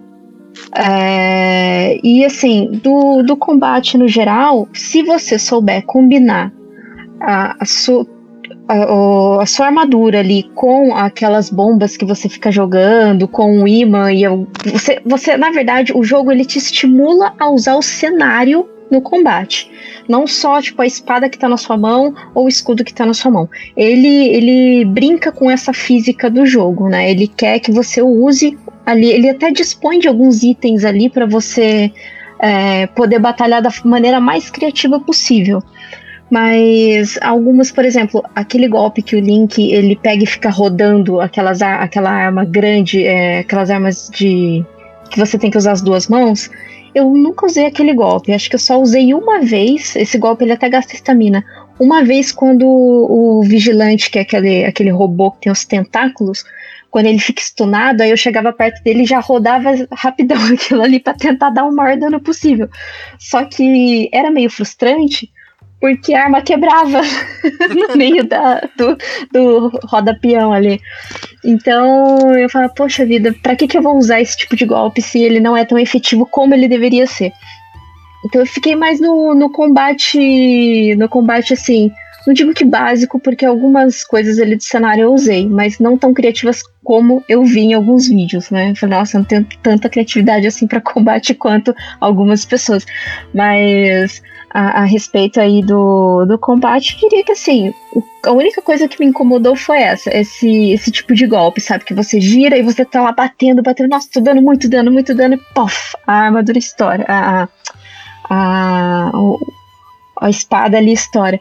Então, assim, de, de certa maneira, quando você acha que você tá quase lá, o negócio te decepciona, mas bom, segue, segue o, o ritmo aí e continua o combate de alguma maneira, né? É, aí também você tem que ser rápido pra mudar a arma, né? Estourou a arma, você já tem que mudar ali naquele select maravilhoso do Joy-Con. Ah, é, que é super preciso, né? Hum, Nossa, extremamente preciso. E o Tonho aí, você que é o mestre Dark Souls aí, como é que você eh, viu essa questão de, né, de eh, deterioração do, do- do armamento e tal? Como é que, como é que você achou isso? Cara, bom, pra começar, eu acho incrível que eu tenha conseguido ficar. Quanto tempo que a gente já tá gravando? Mais de uma hora, eu Mais acho. uma hora. Sem falar de Dark Souls. Mas, mas vamos lá, acabou assim. Acabou o que eu falei seria- agora. É, exato. É, cara, assim, eu acho, eu acho que o combate é a parte que mais acertaram nesse jogo. É, embora não tenham acertado totalmente. Eu acho legal o negócio da arma quebrar. Eu acho que ela quebra muito rápido. E, e assim, que tem essa questão do espaço do inventário, né? Que você não pode levar muito e tal, você até vai expandindo depois. Você não pode levar muito, a arma quebra e tal. Acho, acho uma tensão interessante porque é, é, mais do que o combate em si, você tem um estímulo a evitar o combate. Que no Zelda nunca teve isso. Você Exato, chega na é. casa da pessoa, estoura todos os vasos dela, sai, mata quem tiver do lado, e, enfim, você sai dando porrada em tudo. Eu acho interessante ele te, ele te provocar essa, essa necessidade de você ficar com medida. Só que eu não acho que, enfim, puxando a brasa do Dark Souls de novo, eu não acho que o combate seja tão afinado e tão, enfim, a jogabilidade seja tão tunada pra te exigir isso. Ele não é tão fino que nem, um, que nem uma série Souls, que você esquiva rápido. Ele, ele é meio assim, clumsy, né? Ele é meio, ele é meio desastrado. assim. Às vezes você toma umas porradas tendo apertado o botão pra dar dodge, enfim, é, é- não, não é fluido. E, e eu, acho, eu, eu, eu acho louvável que o que fizeram, esse negócio de usar o cenário, eu acho legal pra cacete. Só que é isso, a arma quebra muito rápido, você pode levar muito poucas. E. E, é isso, e cara, é é- eles quiseram fazer um negócio difícil, só que é muito difícil, eu acho que pelas razões erradas, assim. É difícil porque é difícil de jogar. Eu acho, ah, sim, nesse momento é bom falar do Locom, que eu achei uma piada, não sei se corrigiram nos updates, não sei como, o que aconteceu depois, mas esse Locom que não trava a câmera, eu acho uma, uma excrescência, assim, uma coisa horrorosa. Ele só aponta o, o, o, o bicho pra, pra onde você tem que pra, pra, enfim, você aponta o link pro bicho que ele tem que bater, e a câmera fica solta, e, pô, ao mesmo tempo a câmera é solta, mas você ataca com o polegar, então você tem que manejar o, o, o analógico e os botões. Acho que se era, se era pra deixar a câmera solta, era pra ter posto ataque nos, no indicador, né? No R no R2. E, enfim, acho que teve muito erro, e é o que você falou, assim, já, já se faz. Já se faz voice acting há muito tempo pra galera re- querer reinventar a roda e fazer mal. Já se faz combate há muito tempo pra galera querer inovar no Zelda e querer fazer do zero assim, ficou ruim. Podia ter, podia ter se inspirado em outras coisas pra fazer melhor, eu acho. É, e o próprio Zelda, né, que inventou lá o Z-Targeting, né, e, e o Locom Exato. funcionar, né? Pô, faz Exatamente. sentido.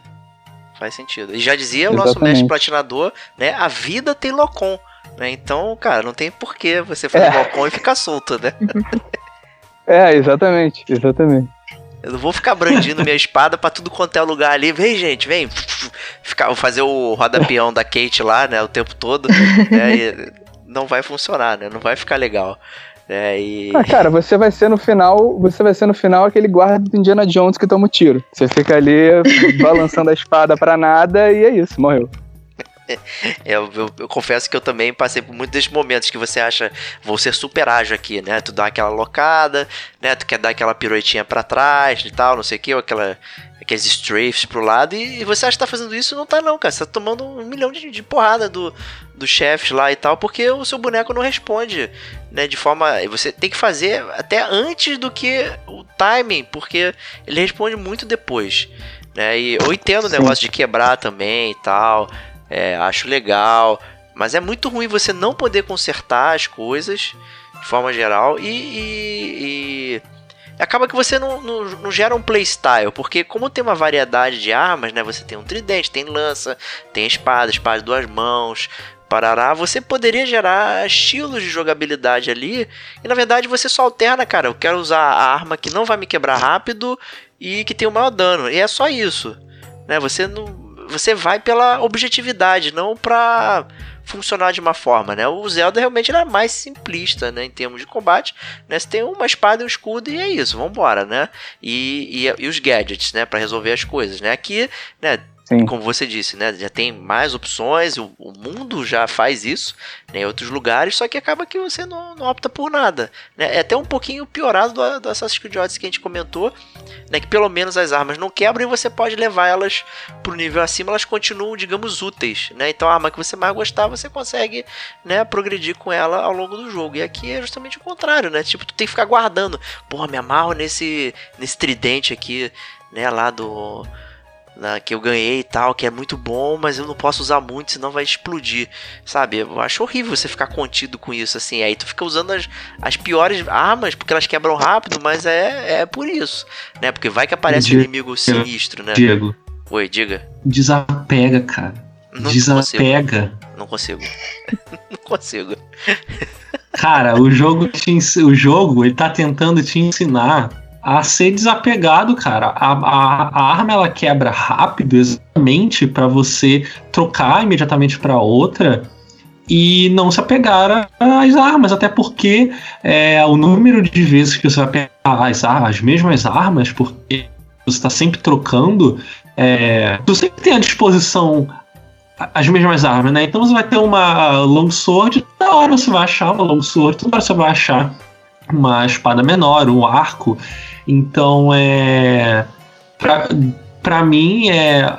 Essa proposta de ah, as armas vão, vão quebrar e, e aí você vai ter que ter, ter estratégias diferentes de como proceder na hora da luta. Eu acho que, pelo menos nesse, nesse detalhe, eles fazem bem, né? Eu concordo que o Locom é ruim, o, o Link, ele é. Ele é um pouco desajeitado, né? Você fazer o, o- Tem uma espécie de parry, né? É difícil você dar o parry no momento certo, mas é, a parte da- das armas quebrarem, pra mim, ela também funcionou, né? Porque é, eu não. Eu não tentava nutrir apego a nenhuma das armas e, e às vezes é, acho que funciona muito bem também quando você, por exemplo, Acho que é, é- é essa função também do, do botão de lançar as espadas, a- lançar a arma, né? Então, quando você vê que ela tá perto de se quebrar e você, é, você sabe que precisa afastar um inimigo, você joga a espada, ela vai explodir, vai dar um dano maior no inimigo. Então, é uma parte, uma coisa que a Kate falou, né? Muito, muita estratégia na hora de como você vai se aproximar e qual, qual vai ser a forma que você vai lutar com os inimigos. Então, além das armas, você vai ter os gadgets, né? Você vai ter a bomba em formato de cubo, em, em uma esfera, né? E você pode usar o terreno para explodir, para trabalhar melhor com como é que a forma você vai, digamos, é, trabalhar com fogo. Então, é, você está tendo que levar em consideração diversos elementos, né? Se você tacar uma bomba numa, numa árvore, se a árvore vai cair e vai acertar alguém. É, você tem o arco e flecha também para trabalhar e você tem o escudo. Então é, eu acho que são tantos elementos que você tem que levar em conta que a arma se quebrar é uma das menores, um dos menores problemas, né? E, e ele incentiva um, um combate mais criativo. Ou quão variado você pode ser em momentos chave do jogo, né? Quando você enfrenta lá os chefes e tal, ali não, é, tem margem mínima para você brincar com a ficha. Você vai enfrentar lá o, o lá as, as, almas lá nos guardiões, não sei o que, aquilo não tem mais muito para tu ficar quebrando coisa, fazer graça. Aquela é uma luta muito específica até de forma tradicional no Zelda, né? E aí você tá brincando o jogo inteiro, né? De quebrar coisa e tal, não sei o que, jogar arma na cara de alguém e tal. E tu chega ali e tua arma não pode quebrar, não, maluco, senão tu não passa do cara. Né? Você aí tem que Mas fazer aí um. você vai ter uma estratégia. A sua estratégia é juntar a arma de novo. Até ela não quebrar. ah, tá Mas o, o, lá, quando você luta com aqueles robôs de tentáculos, que eles, eles lançam aquele laser, se você pegar o parry uhum. correto dele, você joga o laser é contra ele, mata na hora. Sim. Mas então, você tem que pegar então, um puta timing. É, pois é. Ou então a galera que fica roubando lá, isso comprando Ancient Arrow e fica atirando, e é isso aí, vambora. Né? Sem estresse. De longe, né? Tum, É de longe, vambora, né? Aí, tá vendo? Aí tu, aí tu tá deixando o combate chato. Não, aí tu não tá aproveitando tudo que o jogo te oferece. Não, mas aí não fui eu, porque eu, eu só quis evitar todos os combates, na verdade, porque eu não queria nenhuma arma quebrada. Né, então. Olha vi aí, o cara tá vou ter que subir. jogo errado. Aí eu ia subir Tá a montanha, ficava me esfregando na montanha pra, pro stamina no, pra recuperar, pra continuar subindo, só pra não enfrentar Ah, é. O inimigo parar ali em ali, né? É. Complicado. Né? Mas, Isso é então a muito gente pode. Skyrim, né? Quando você quer subir a montanha com o cavalo. Você É, só vai nos cantinhos. Mundo aberto é isso aí, né? e o que te leva, por exemplo, a. Vamos falar um pouquinho da evolução do Link, então, né? Já que né, o próprio Antônio na abertura falou que é, o- a evolução do personagem é através dos gadgets que ele vai ganhando de forma cadenciada, né? Então você sempre precisa de um item para resolver o próximo, que aí você pega para resolver o próximo, e o jogo vai andando, né? E seus corações aumentam conforme você vai andando no jogo. Né? Então você mata um chefe, ganha um item e melhora o seu, a, sua, a sua resistência.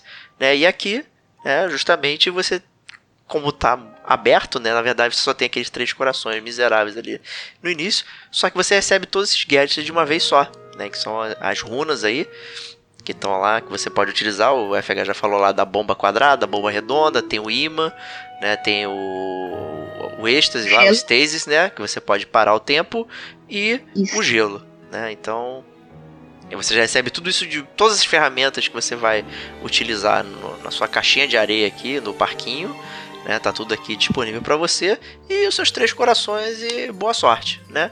Mas existem esses shrines ali, né, ao longo do mapa, são espalhados, acho que são 120, né, se não me engano, e são mini mini puzzles, né, mini dungeons, né, ali você tem alguns algumas que são só lutas, né, algumas você enfrenta só batalhas, outras você tem que resolver coisas ali e tal, né, tem lá 120 e cada uma você ganha um orbezinho lá e quando você junta quatro você pode comprar um coração ou um pedacinho é, da estamina, né, e os shrines também funcionam como waypoints, né? Então você pode se teletransportar é, de um lado para o outro, é uma forma de você dar o fast travel ali né, de forma mais cadenciada.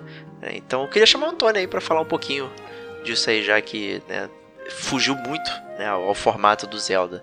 Cara, bom, por onde começar, né? Vamos lá, bom, pra começar, assim, é, fazendo um paralelo aos anteriores. Bom, ah, não, antes. Antes eu quero dizer que, de novo, eu, eu, eu louvo a proposta, eu louvo inovar. É, eu não sou uma pessoa exatamente nostálgica, aliás, beijo para Rodrigo Estevam, um grande amigo que não tá aqui hoje. Mas o, é, eu, eu, eu gosto da experimentação, mas acho que eles erraram muito nessa, nessa questão também, principalmente, porque pensa, eu, eu concordo com o ponto do desapego do FH, mas pensa o seguinte, é um jogo de exploração. Aí você tá no Ocarina, de repente você vê lá um pedaço de coração num lugar que você não faz ideia de quando você chega. E aquilo fica na sua cabeça um tempo, você joga, joga, joga, e de repente você pega um item e fala, putz, é isso. Aí você volta lá, se você lembrar onde tá, e pega o negócio. É, eu acho isso muito irado. Então, assim, é, nesse jogo, por todas as espadas serem genéricas, todos os equipamentos serem genéricos, todo loot ser genérico, se você vê um baú lá longe, chegou um ponto que, ah, deixa pra lá, eu não ligo mais. Enquanto que, assim, um, um pedaço de coração, ou no caso, a estamina, faz muita diferença. E eu acho que quando você troca o pedaço de coração por um ponto para você trocar, é, para você comprar isso ou estamina, você deixa de, de, de fazer as pessoas explorarem o mundo. Tudo bem, você pode explorar as shrines. Aí a gente chega no meu segundo ponto. As shrines, elas são. Eu, eu fiz 40, eu acho. Fiz poucas. É, elas são todas um saco. Sim, as de combate não tem nem como começar, são insuportáveis. Você fica só dando porrada num, num cara que é um bullet sponge que fica absorvendo seu dano às vezes. Um robô que tem que dar 350 porradas para matar, para depois você, ah, ganhei mais um negócio genérico, uma espada genérica.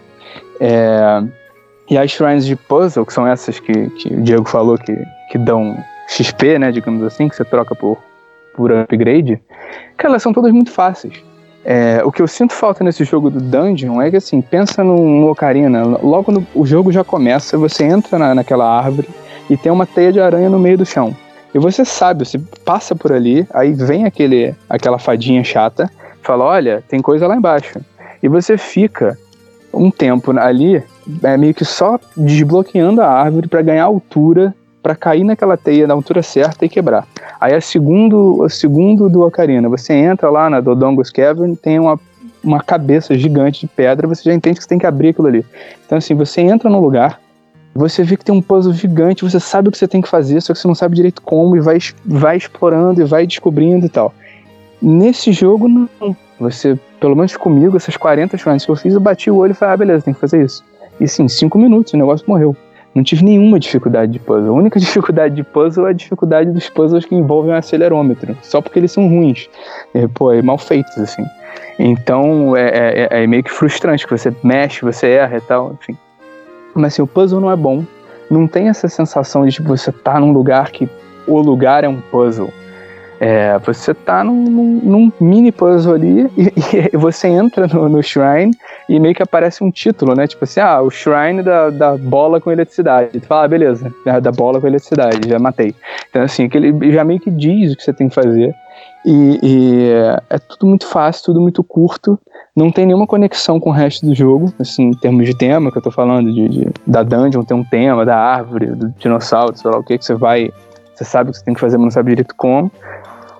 E aí você, aí você ganha esse XP genérico que você, que você faz o upgrade. Então, assim, eu achei, eu achei que. É como se eles chegassem num, num, num dungeon antigo e quebrassem diversas salas sem conexão. Quer dizer, você vai no, no naquele Spirit Temple do Ocarina, você mexe num negócio numa sala para entrar luz pela janela para na outra sala resolver um outro problema. Você tem que ter um tipo de pensamento espacial que, que nesse jogo não tem. Você tá ali numa coisa contida e é, o contrassenso do mundo aberto, os únicos puzzles estão contidos, então você sabe que você não tem que fazer nada fora daquele shrine para resolver aquilo ali. Você sabe que a solução tá ali necessariamente. E é tudo muito fácil. E, enfim, achei bem chato. Assim, é, é, essa questão da evolução achei bem chata, porque te força a fazer esses puzzles maçantes, que não tem nenhuma dificuldade, pra, pra simplesmente você dar um upgrade num, num coração e não ficar morrendo nessas batalhas que não são tão boas, ou para dar um upgrade na estamina para subir montanha que não tem nada em cima, ou mais item genérico. Então, assim, achei. Essa eu acho que, que é a parte da mecânica de jogo que me incomoda mais, porque ele te força a fazer uma parada que não é desafiadora e não é recompensadora em si, né? Não é, não é jogar, porque não gostei de fazer nenhuma shrine, eu fazia só para fazer o upgrade. Para depois você faz o upgrade e você tem, ganha um pouco mais de, de mobilidade, de autonomia para explorar um mundo que, sei lá, não tem nada. Então, assim, acho que essa, de todas as pisadas de bola do jogo, acho que essa é a mais massiva, assim, acho que é o que estraga bem o jogo. Justíssimo, acho que eu concordo bastante aí com o que você falou. Eu queria ouvir a Kate aí antes do FH, né, que a Kate também é uma jogadora mais de Zelda aí. O que ela achou dessa questão também da evolução aí do Link? Uh, a respeito da, das dungeons aí, é, realmente mudou muito a, a, cara assim que, que vinha dos outros jogos, né? Porque dos outros jogos é, você entrava nas dungeons, elas tinham levels, é como se fosse levels, né? Você entrava ali, era uma salinha, você resolvia, ia para outra salinha tal. É, porque eu acredito que como agora é um mundo aberto, eles meio que entregam, né, a dungeon não tão difícil para você, porque você já vai perder muito tempo naquele mundo aberto de forma explorativa. Então, se, se você fica muito preso numa, numa Shire mesmo, a, a galera já, já não vai gostar muito, assim, sabe? Ah, já, porra, eu tô perdendo muito tempo aqui, é muito difícil. É, em partes é ruim isso para quem vem lá dos, do, dos outros Zeldas. Sim, é ruim, é, é estranha, é, tipo, é fácil demais, né? É, mas assim, eu entendo que para os desenvolvedores talvez tenha sido essa ideia. De, de qualquer forma, é, algumas, eu acho que fiz 95, é, das 95, umas 30 foram um pouquinho difíceis, assim. Não digo que tive tanta dificuldade que eu fiquei uma hora, não. Não fiquei. Eu acho que eu não passava mais que 25 minutos numa. No, resolvendo um puzzle lá. É porque algumas eram bem, bem longas mesmo. Que, que tinham também, tipo, ah, abriu aqui o portãozinho, passo, aí tem que ali colocar aquela pedra ali, coloca aquela pedra lá, e algumas você tem que usar o, o, o, controle, não, o, o switch, assim, né? Balançando o switch pra, pra pedra cair no lugar certinho tal, essas coisas. é, de certa maneira, ok, eles tentaram inovar nesse sentido que eu, que eu já havia dito no começo, talvez. Mas quem vem lá, lá de longe já estranha mesmo. Eu, assim, não posso dizer que eu amei a, a, as Shires. Ah, não. Eu só acho que eu, a sua recompensa final é meio zoada, né? Tipo, é um, um uma orbezinha e um, um chest com uma espada, sei lá, tipo, ok, sabe, vai quebrar uma espada. Tudo bem, vai quebrar, vai quebrar, como todas as outras armas. Mas poderia ser um loot melhor? Poderia. Algumas, como eu tinha dito aí no, no comecinho, ela te dá roupas, né? Roupas que têm resistência é, ao frio, roupas que têm é, algum tipo de resistência para elementos, né? Aí sim compensa você fazer a Shire, mas você não sabe o que, que ela vai te dar. Então você acaba fazendo pra. Ah, vamos ver o que, que isso vai dar no final, sabe? É, se fosse para dar uma nota de, de nesse aspecto de Shire, acho que de máximo 5 eu daria 2,5. Pelo fator de não ter tanto desafio né? Como eu disse, eram só algumas poucas que foram difíceis de fazer mesmo, as outras eram muito fáceis. Você olhava, você já sabia o que tinha que ser feito, realmente, como o Antônio falou. Mas, pela, pela minha visão, foi mais ou menos isso. Justo. E você, FH, aí, você que, então, que é o neófito aí do, do Zelda e tal, como é que você viu essa parada? eu, eu concordo com, com a bancada, né? É, eu acho Finalmente. que É, não, eu acho que é, as shrines elas são muito é uma, é uma atividade muito automática, então você vai entrar lá, né? Você vai fazer em 10, 15 minutos, vai sair.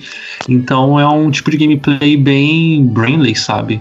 Tu não, se, não tem muito esforço de fazer, de fazer para completá-las e é, até para mim foi uma coisa que eu fiz pouco, né? Eu não lembro agora quantas eu solucionei, mas eu lembro que quando eu cheguei para pegar a Master Sword, eu tinha pouco coração, né? Eu tive que ir atrás de umas shrines aí para conseguir completar, porque eu tinha feito pouco até o momento. Então, é, não, nunca não me chamava muita atenção, eu preferia pular a maioria, eu só encontrava e deixava de fazer.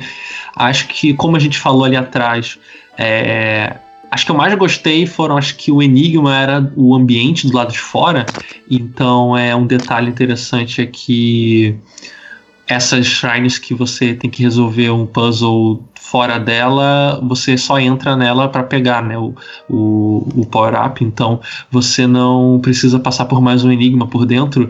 Então essas acabavam sendo as mais interessantes, então como aquelas que tem, tem uma com as estátuas no deserto, tem uma com umas peças que você tem que procurar na praia. É, então essas eu achava as mais legais mesmo de fazer. Mas de modo geral eu, eu não curto tanto assim as shines e eu acho que é, ou, ou é um problema mais de concepção mesmo, que chegou na metade do desenvolvimento e você tinha que seguir assim. É, ou talvez eu não sei, não saberia dizer se dava para ser mais criativo fazendo cento e tantas shines, né?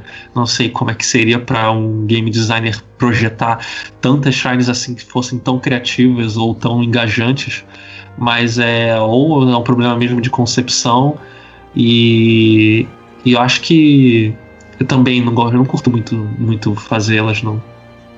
Justo, é, realmente é bastante chato, né? E a concepção aí dos puzzles são bem simples. E, e, o próprio ambiente interno ele é idêntico, né? São as mesmas pedrinhas, né? Os mesmos desenhos. Sim, é, tudo, é o mesmo tema. É. é. o mesmo tema.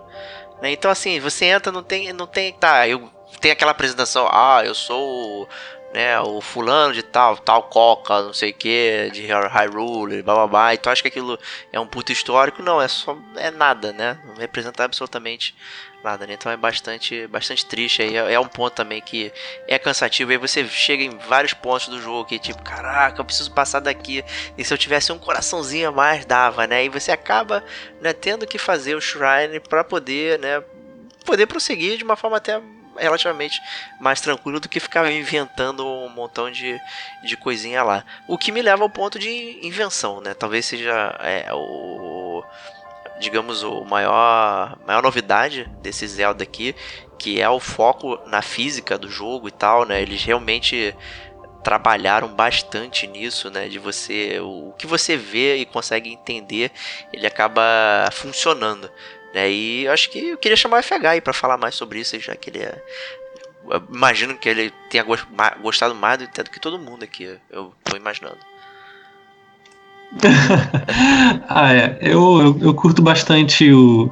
É, o, o pessoal fala, né, que ele tem a, é, a física, né, e, e toda a química funciona, então os diferentes elementos vão interagir. Então o que você pode esperar é que você vai poder. é, vai ter tantas, tantos, tanta gravidade, né?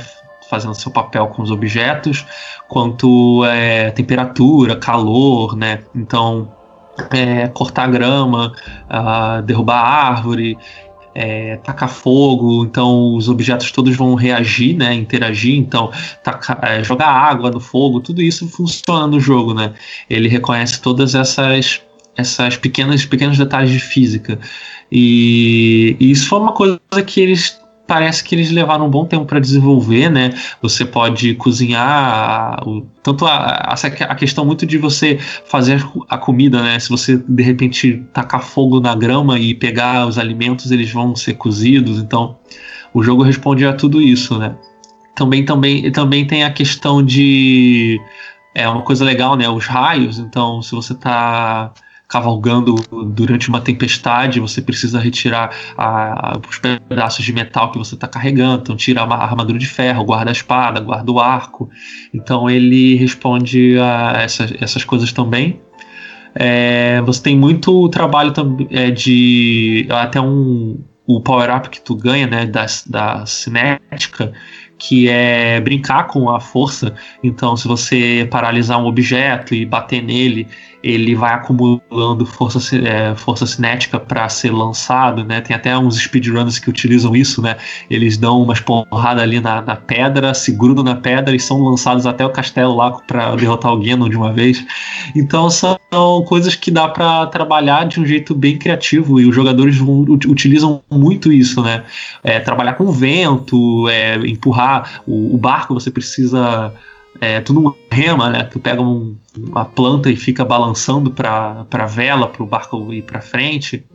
São coisas que é, permitem uma jogabilidade, né, a famosa jogabilidade emergente, né? Então, fala, ah, rola a pedra da, da montanha para matar os bichos lá embaixo. Tem tudo isso que eu acho, eu acho bem legal, é bem interessante até, dá para brincar bastante com o jogo, dá para você fazer vários experimentos diferentes e é o tipo de coisa que a gente vê até hoje, né? No Twitter é bem comum é, o pessoal compartilhando vídeos de é, coisas que a pessoa descobriu ou tentou e conseguiu realizar, jogando objetos para cima, brincando com fogo, as próprias shrines, né? É, dá para solucionar muita shrine sem ser pelo jeito convencional, então você dá um jeito de se explodir, capotar no ar e você consegue é, pular todo o enigma dentro da Shine. Então é um jogo que te dá bastante liberdade nesse sentido. Cara, isso realmente tem que tirar o chapéu. Assim, é, é- a física desse jogo é ótima. É, é aquela, de novo, né? O que você falou, é, é invenção, é inovação, é, mas é dentro do Zelda, né? Porque assim, é, de novo eles estão dentro da bolha, porque isso não é tão, não é tão novo assim, que o metal conduz eletricidade, o que pegue fogo, etc. Mas assim, eles fizeram muito bem. Realmente eu acho, eu acho, eu acho essa questão da, da energia cinética muito maneira. Eu acho, eu acho os itens que você ganha muito bom. O gelo não, o gelo é um saco, mas assim, o, o resto eu acho muito legal. E nesse ponto realmente eu, eu, eu, eu, eu tiro meu chapéu. Só que é engraçado, eu lembrei, eu tava vendo ontem, inclusive, depois eu vou compartilhar com vocês, um vídeo sobre a IA dos inimigos do GoldenEye, do 64. É, falando que foi revolucionário, como é que eles conseguiram fazer aquele negócio dentro do cartuchinho, com pouca memória e tal. E um cara falou uma frase que eu gostei bastante, que o cara, que, que o cara durante o desenvolvimento, ele falou assim, cara, a IA, ela só vale se ela for vista, né? Ela tem que ser evidente. Não adianta você fala, fazer dois inimigos que sejam capazes de, de conversar no, no, no mictório sobre enfim, sobre o sentido da vida, para quando você tem que entrar lá, estourar os dois, você não vai ouvir nada. Então, assim, a IA tem que ser evidente. E o que eu acho é que essas coisas todas são muito boas, mas porque o jogo tem diversos problemas, elas, enfim, isso não pode ser só isso, entende? Tipo, o jogo não pode ser, não pode ser legal só por causa disso. E, e embora isso seja muito legal, eu acho que falta faltou substância para que isso fosse melhor utilizado. Inclusive, quando no início do jogo, quando eu ganho as quatro as quatro mecânicas, eu até- falei no review. Cara, você ganhou tudo junto. Assim, nos outros Zeldas você ganha o boomerang. Aí você fala, beleza, ganhei esse negócio que eu não sei direito o que é. Aí meio que o dungeon que você ganha o boomerang, ele te ensina a usar o boomerang, né? O jogo é meio que todo um tutorial. Aí você sai dali e você começa a usar o, o, boomerang no, no, no dia a dia, digamos assim. E nesse, quando eu falei, cara, eu ganhei as quatro coisas juntas, cara, essas possibilidades são infinitas. Assim, que- como é que vai, vai ser combinado isso? Vai ter uns puzzles difíceis e, e, e vai ser irado, porque eu ganhei tudo junto. Vai ser é uma possibilidade combinatória gigantesca. Só que, sei lá, as coisas não são muito aplicadas. Tirando essa questão emergente, no convencional a coisa não é muito aplicada. Você não combina muito os poderes, sei lá, de uma forma que pra mim foi satisfatória. E assim, só é, é, pontuando, porque eu acho que isso é importante do assunto anterior, junto com esse, que eu acho que ess- esses defeitos, em muita parte, são porque o Switch, assim, é um jogo que estava sendo desenvolvido no início do Switch, e o Switch tem essa pegada de ser um console portátil, né? Então, assim, a ideia de você ter um jogo que você possa jogar em pequenas, em pequenas sessões. Então, acho que, galera, os desenvolvedores de Zelda quiseram levar para esse lado, porque, pô, vamos fazer um shrine aqui pequenininho, porque a dungeon é muito grande, o cara não vai conseguir jogar no metrô e tal. Só que eu acho que, que enfim, que não é um jogo para ser jogado no portátil. E, e acabou que ficou um meio do caminho ali que não agrada nem a um nem a outro, porque você vai jogar, se você for jogar exclusivamente no portátil, você vai demorar 100 anos para fechar o jogo. Se você for jogar exclusivamente no console, vai ter essa frustração de não ter uma coisa, uma- um- enfim, um desafio mais longo e tal. Então eu acho que talvez eu acho que grande parte desse, desses erros que a gente está falando sejam dessa dessa questão de produção de um console novo com proposta nova e o que, que a gente vai fazer e tal e enfim. E, e vacilaram em- muitas coisas acho que por conta disso Entendi, é, é, até concordo bastante aí com essa questão. A física realmente acho que eles trabalharam muito, né? O foco foi realmente em, muito em, muito em fazer como as coisas vão funcionar ali e tal, não sei o que. Mas me leva de novo aquele comentário lá do sandbox e e daquela questão infantil, né? Você vê as pessoas eh, só testando a parada. Ah, se eu me jogar uma bomba aqui, voar e usar o planador, não sei o que. As pessoas fazem, né, for the sake of it, né? Ah, só porque eu posso, né? Mas não porque precisa. É o tipo de coisa que você tá sentado num parquinho de areia, né? Eu vejo lá minha filha montando, aí faz um castelo, aí puf, destrói, vou fazer outra coisa. Agora vou usar uma pá, agora vou usar um ancinho e tal. Ela tem as ferramentas à disposição dela, ela fica brincando ali e o objetivo qual que é? Brincar no parquinho de areia, né? E é isso, né? E eu não sei se é isso que eu quero quando eu jogo um videogame, ou, ou pelo menos quando eu jogo esse tipo de videogame, esse tipo de jogo é, e tal, né? Não tô falando nem de Zelda, mas esse tipo de jogo. Eu sei que tem jogos que é realmente pra você, né? Ficar brincando e tal. Ah, é própria- Simulator é, exato. Então aqui não, não é o, o- Pelo menos não me parece que é o que é o que o Zelda quis passar com- como série de uma forma geral, né? E acaba que é, me parece que é só eu tô sentado lá no parquinho de areia, né? Brincando com as minhas ferramentas, tudo que eu tenho a par ali e tal, e, e- e isso, assim, legal que tem tudo isso, às vezes incomoda, né? E tal, pô, você tá andando aí, pô, cai um raio, você tá escutando uma espada, ou você entra no, numa área quente sem querer e tu tá carregando uma parada de madeira, aí você se ferra ali porque destrói, Pega enfim fogo, né? né, pega fogo. Tá, isso é legal, ao mesmo tempo que atrapalha, né? Mas as coisas só pegam fogo porque os, os itens são descartáveis, né? Então, é tudo, é, tudo vai se alimentando ali nesse esquema, né? Então, é, no geral, assim, é bacaníssimo, funciona muito bem, mas eu não gostei de estar à mercê desse sistema. Olha, é, a respeito da física, eu achei incrível mesmo. Acho que é, foi uma das coisas que mais me chamou a atenção quando.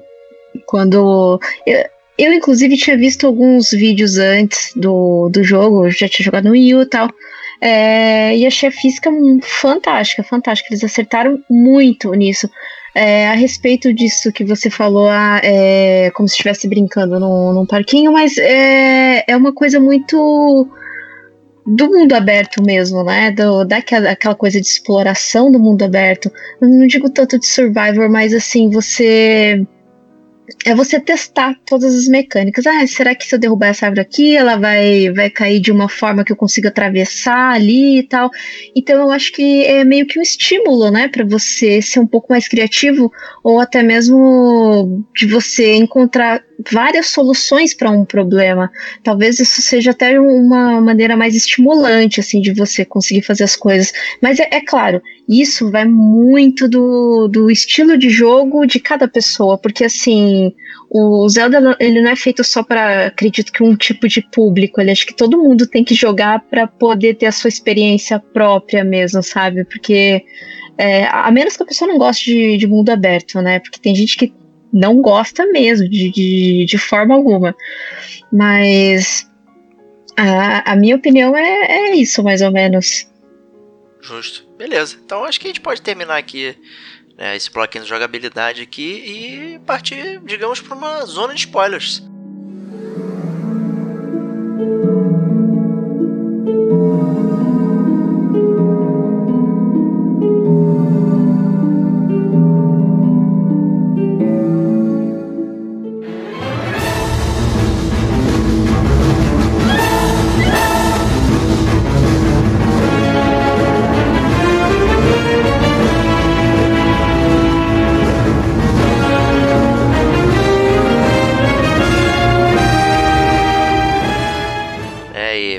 Apesar o foco da série Zelda nunca foi, digamos, em termos narrativos de contar uma história, né, como a gente vê em outros jogos é, estilo anime, oriental, não sei o que, que tem milhares de coisas expositivas, né? O Zelda sempre foi quase nada expositivo, né? Principalmente esse aqui que tem toda essa questão emergente, você poder montar a sua própria aventura, ainda assim tem cenas e tem falas, né? como a gente mencionou e tal. Então tem alguma coisa que a gente possa comentar aqui do conceito geral do jogo que vai ficar escondido aqui na zona de spoilers e o nosso editor, que seria eu, vou botar na minutagem aí para pular para as notas, caso você não queira ouvir ou participar dessa discussão daqui. Então, se você quiser ouvir, seja bem-vindo à zona de spoilers.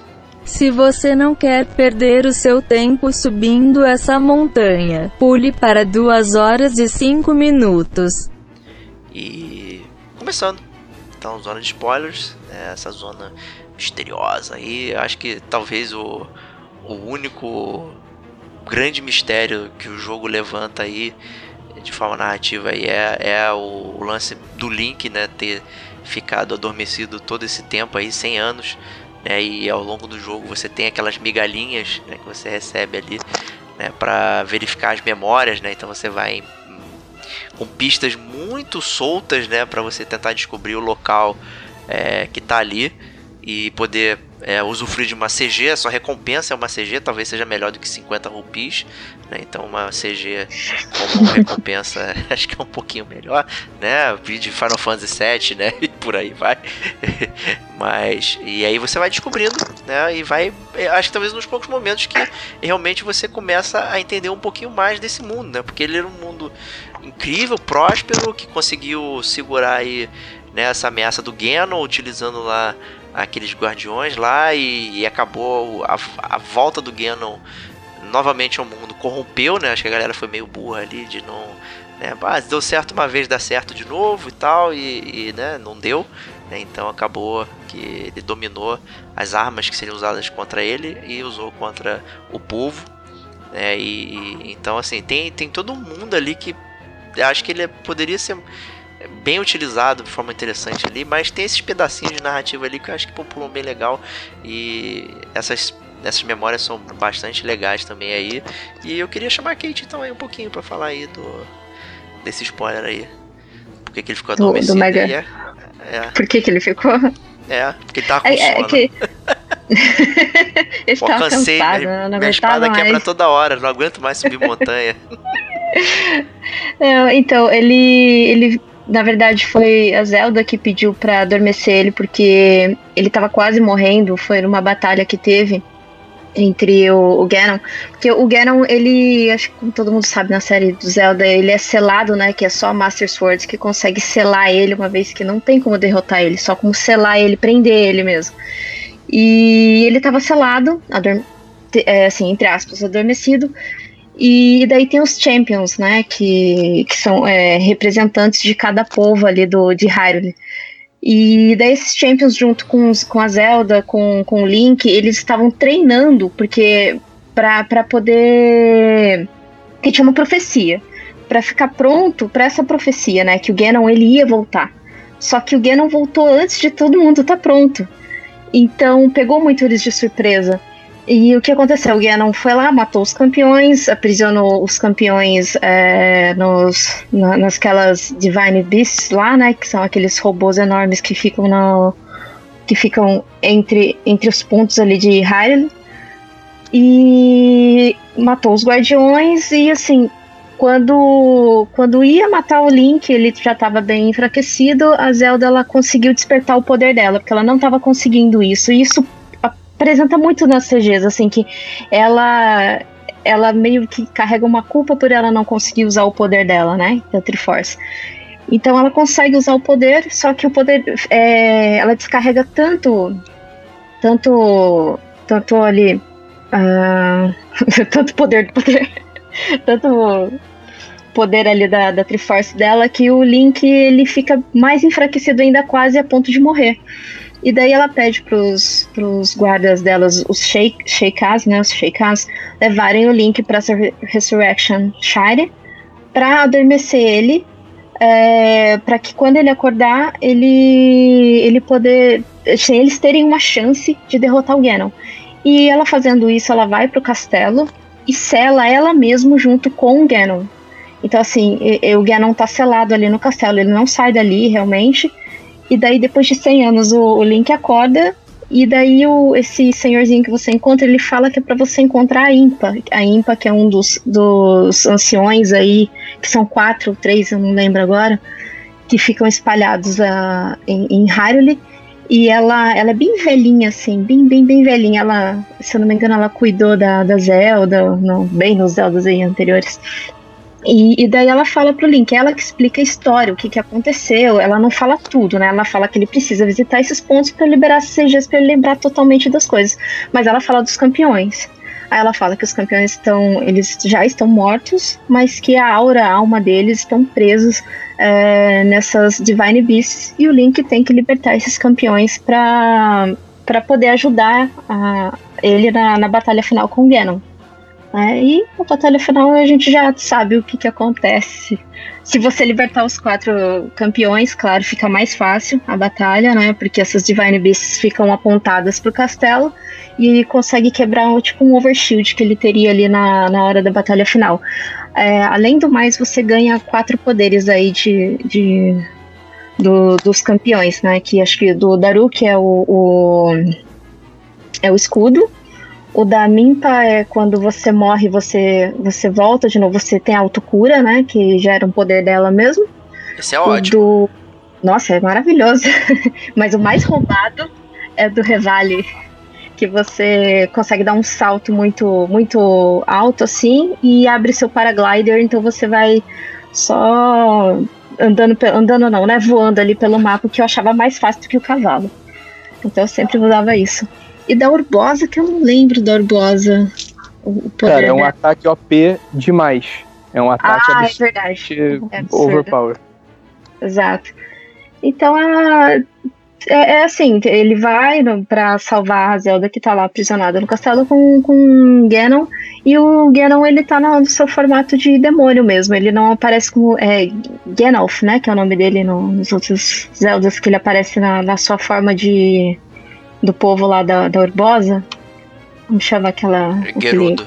Gerudo. Geru- é Isso, ele não, não aparece na, nessa sua forma, entre aspas, aí, de Gerudo. Ele só tá como, como um demônio mesmo, como se fosse uma, uma aura maligna. Que é a teoria de que seja ele no próximo, né? Isso, exatamente. No 2. A premissa aí pro 2. É que é mais um com continuação direta aí, né? Do, do Zelda, né? Já que a gente tinha falado isso também brevemente aí sobre não nenhum ter ser uma continuação, né? Esse então é o segundo que vai ter uma uma continuação direta aí da, da história né, e tal. E aí é, é interessante até eles abordarem é, ter uma história, ter uma narrativa e, e, abordar isso, né, e tal, e continuar o mundo, né, porque o mundo é legal, né, e no final, né, tem toda aquela questão da, da reconstrução, né, de sair em busca de reconstruir, Hyrule e tal, né, e tentar voltar ao mundo ao normal ali e tudo mais, né, e, né, e aparentemente outros outros maus aí existem, né? E vão impedir isso de acontecer, e por isso que vai ter um jogo 2 aí. Mas, mas Tony, o que, que, que você achou aí dessa, desses comentários aí da, da história e tal? É, são necessários ou desnecessários e tal? Poderiam ser mais expositivos? O que, que você acha? Cara, é. Hum, a história, a história desse jogo, como, como outras coisas, não me capturou muito. Assim, eu acho realmente é, é Acho interessante, de novo, pelo Link ser quem ele é, tipo, ser mais um personagem do que uma casca vazia.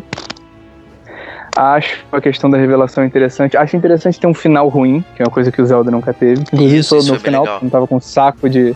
Eu não tava com saco de todas aquelas memórias e, e, e no final meio que é isso. Ele mata o Ganon, não sabe muito porquê, e o jogo acaba. Eu achei isso bem maneiro.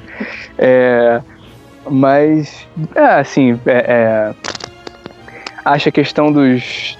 De novo, assim, não é nem história, né? Mas acho a questão dos, dos guardiões e das beasts muito pouco explorada, porque, enfim, são puzzles pequenos e deixam a desejar, eu acho.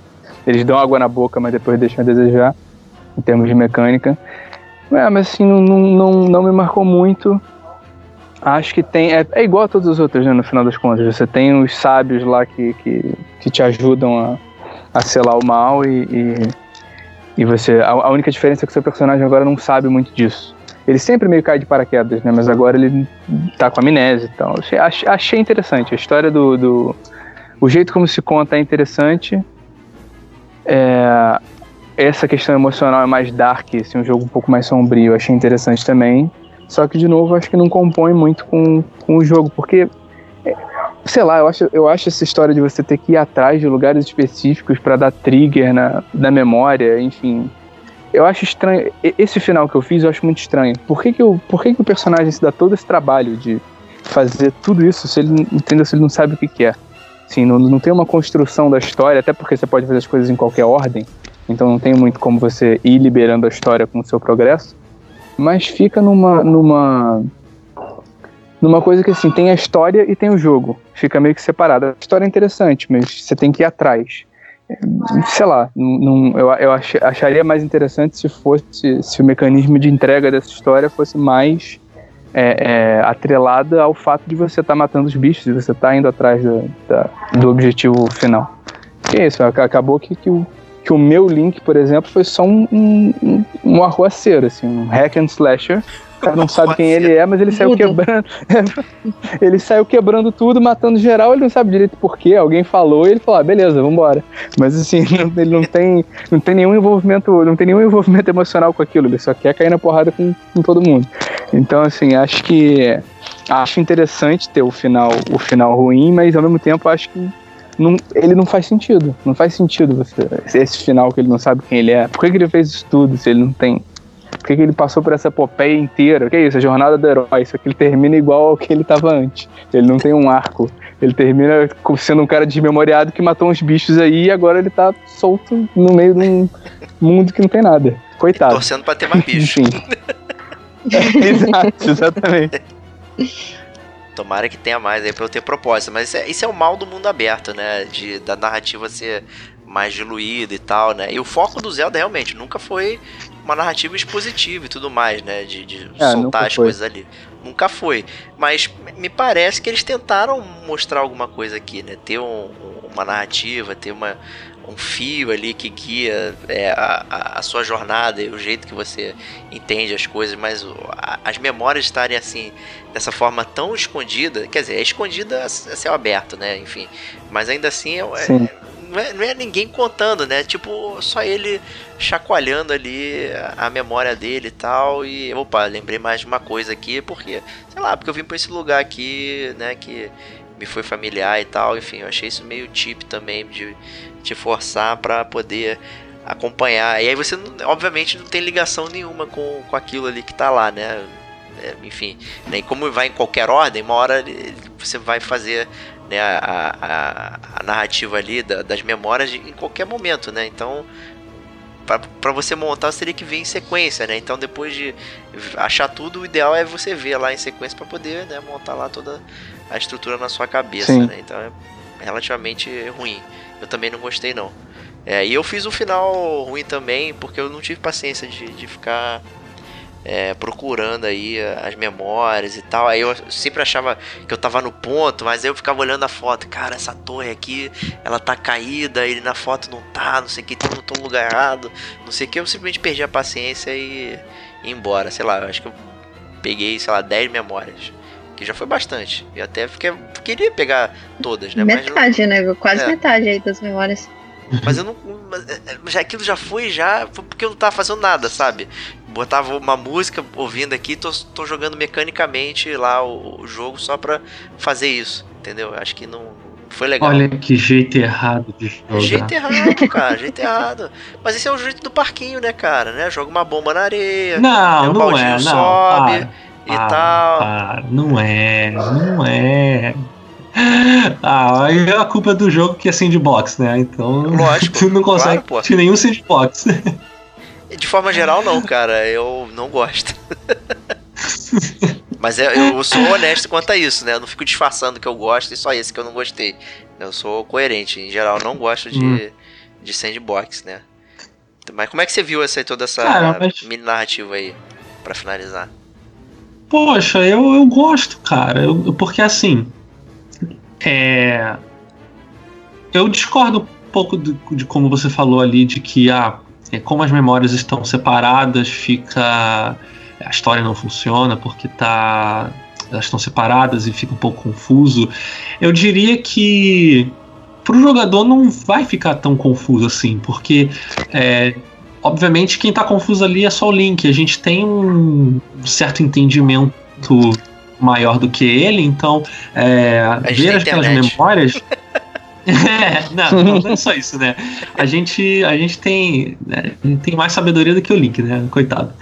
E é, cada, cada memória, cada flashback, né? Eles são pequenas historinhas, então eles não, você não precisa estar conectando eles necessariamente para montar uma história maior. Eles são, eles funcionam como é, é, pequenos, pequenos pressupostos do que aconteceu, pequenas é, pequenas coisinhas do que do que era a vida né, deles na, antes, da, antes de perderem a, a guerra como era a convivência do Link com a Zelda, é, como é que foi conhecer cada um dos campeões. Então, são, são histórias que conseguem, que funcionam fe- fechadas entre elas. Então, não me trouxe confusão, sabe? Eu, ah, legal, aquele conhece não sei quem, aquele conhece não sei quem.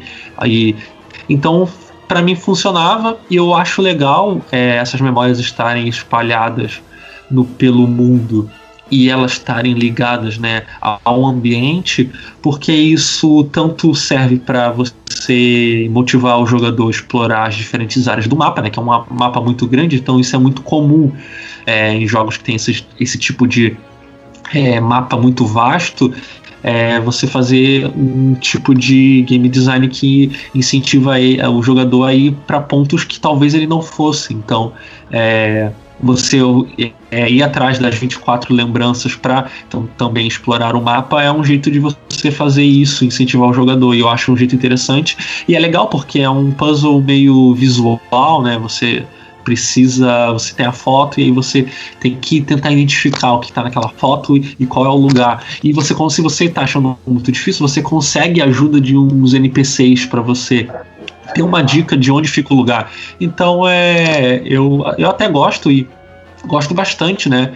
E acho que uma coisa também muito interessante que esse jogo faz é dar muito mais agência para para Zelda, porque porque aqui ela tem muito mais é, um papel muito maior do que o Link, né? Então é de certa forma a jornada do herói tá muito mais no, na, na, tarefa dela em derrotar o Ganon e conseguir usar o poder dela, é, passar pelos estágios ali dos rituais para conseguir ter o domínio sobre o poder, né, para poder é, executar, digamos, a, a missão final dela, né, que tá no destino dela. Então, enquanto o Link tá só relembrando de tudo, a, as memórias elas estão contando toda uma jornada da Zelda. Então eu acho isso bem interessante. É uma coisa que a gente não, vê tanto nos outros jogos, né? Mas de modo geral, eu acho é isso. Eu gosto até. Eu gosto bastante da história. Bom ponto de vista, né? Esse, da, da jornada da Zelda ali, em vez de prestar atenção no próprio Link. Bacana. É uma forma de ver, né? E apare aparentemente, pelo que a gente viu do 2 ali, né? Como ela já aparece ali no início e tal, ela pode ter um papel mais proeminente aí também no jogo. Quem sabe a gente joga com ela, né? Não precisa. Aí a galera tá torcendo que, que a gente quer, eu quero. É, é, com certeza. Ia ser, essa ia ser uma quebra de paradigma boa aí. Eu não precisa jogar o Hyrule Warriors, né? Pra jogar com ela, né? Ah, é verdade. Mas enfim, é isso aí então pra zona de spoilers de Zelda Breath of the Wild. Foi pequenininha, né? Mas só.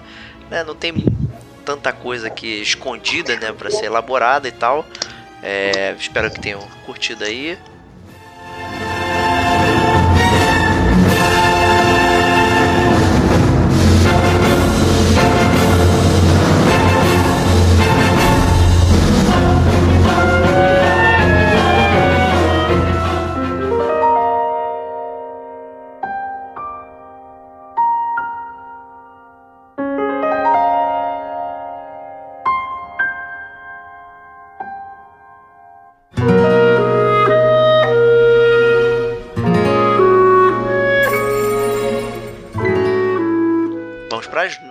Para Breath of the Wild. Vou começar então com a pessoa que, que escreveu a resenha para o nosso site aí, Antônio Ludwig.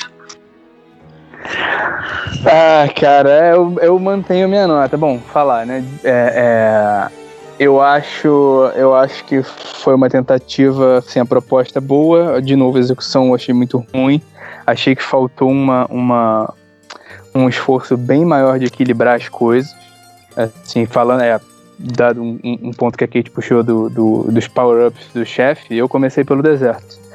Que, que dá um power-up que me fez matar todos os outros chefes com muita facilidade. E, enfim, é, é, quando você abre o mundo, você tem essa, esse problema. Você equilibrar a progressão do jogo é, é mais difícil. Então, assim, acho isso bem mal feito. Eu não vou ficar me repetindo no, no review, acho, acho que foi uma grande bola fora. Eu Acho que eles podem corrigir muita coisa no 2, mas provavelmente não vão, porque, porque, enfim, o mundo não concorda comigo, né? Então acho que eles vão, vão dar. Vão, vão dar ênfase ao, ao que eu não gostei. Assim. Eu vou esperar bastante para jogar esse jogo. Vai ser provavelmente o primeiro Zelda que, que, que não vai ser um hype absurdo. Vou esperar review. Vou esperar review, inclusive, do meu grande companheiro Diego Ferreira, que concorda comigo. É, e, bom, mantenho meus dois corações e meio com aquele apito insuportável para esse jogo. É isso. Justíssimo. E aí, FH, você, cara? Cara, é. Bom, como vocês já perceberam, eu gostei muito do jogo. É. Eu não sei, eu passei o quê? De certo modo, eu não, não lembro, eu acho que eu não mencionei isso, mas eu praticamente passei um ano jogando ele. Né? Nossa. Então foi um longo período, até porque eu também não tenho tanto tempo assim, né, para jogar esses jogos muito longos, né? Então é foi muito tempo jogando ele e isso criou uma, um, uma sabe, uma, uma ligação emocional bem forte. Então, é, eu gosto muito da, do loop de gameplay, eu gosto muito de andar pelo mapa, eu gosto muito dessa coisa. Eu acho que lembra um pouco, talvez, é, é quando, quando se sair né, o Red Dead 2 para PC e eu for jogar, é, eu vou gostar. Acho que é o mesmo sentimento de você poder só vagar pelo mundo, só sabe? É explorar e, e acampar e se planejar. Poxa, vou chegar, vou subir uma montanha, é frio. Quais, supri, quais suplementos eu preciso? Né? Eu preciso fazer poção, eu preciso ali é, pegar umas comidas e, e cozinhar, pegar umas receitas, trabalhar tudo isso. Eu gosto muito desse tipo de gameplay, sabe? É um gameplay mais calmo, mais de sabe, bem, bem pacífico, vou, vou só conhecer o mundo aqui. Então é esse esse um ano jogando ele me, me trouxe um apego bem grande pelo jogo e eu tento não dar um 5, né? Porque eu sei dos erros, eu sei das falhas, eu concordo com algumas coisas que vocês falaram, né? Então é. Eu acho que 4 de 5 é, corações já, já fica o suficiente, mas é, sentimentalmente eu daria um 5 de 5. Justo, tem que ser transparente e justo, cara. É 5 de 5 então. é, e aí você, Kate? Hum, bom, é, descontando aí as, algumas, algumas coisas que eu já tinha dito que são os defeitos mesmo que eu encontrei, eu dou a nota aí de 4 de 5 Korok. Olha só, hein? Bacana, nota alta, hein? Nota alta. É, então serei eu. É, eu vou aumentar meio ponto aí da nota do, do Antônio. Acho que vou, talvez eu decepcione ele com esse meio ponto aí. Eu vou dar. Que absurdo. Traíra. Três, três rodelas. três rodelas de estamina, né? Que eu tive que fazer três para aguentar o jogo inteiro. Na brincadeira. Mas a nota é essa. Três Gente, rodelas de estamina. nossa. Tive que. Assim, suei muito para me adaptar ao jogo. Realmente, é, sandbox não é comigo e tal, então eu já tenho, digamos, esse, né, esse pé atrás. né, e, e aí, somado aos problemas que o jogo apresentou aí, que a gente comentou, né? De combate e tal, sejam problemas ou sejam preferências, mas mais focado até nos problemas, assim.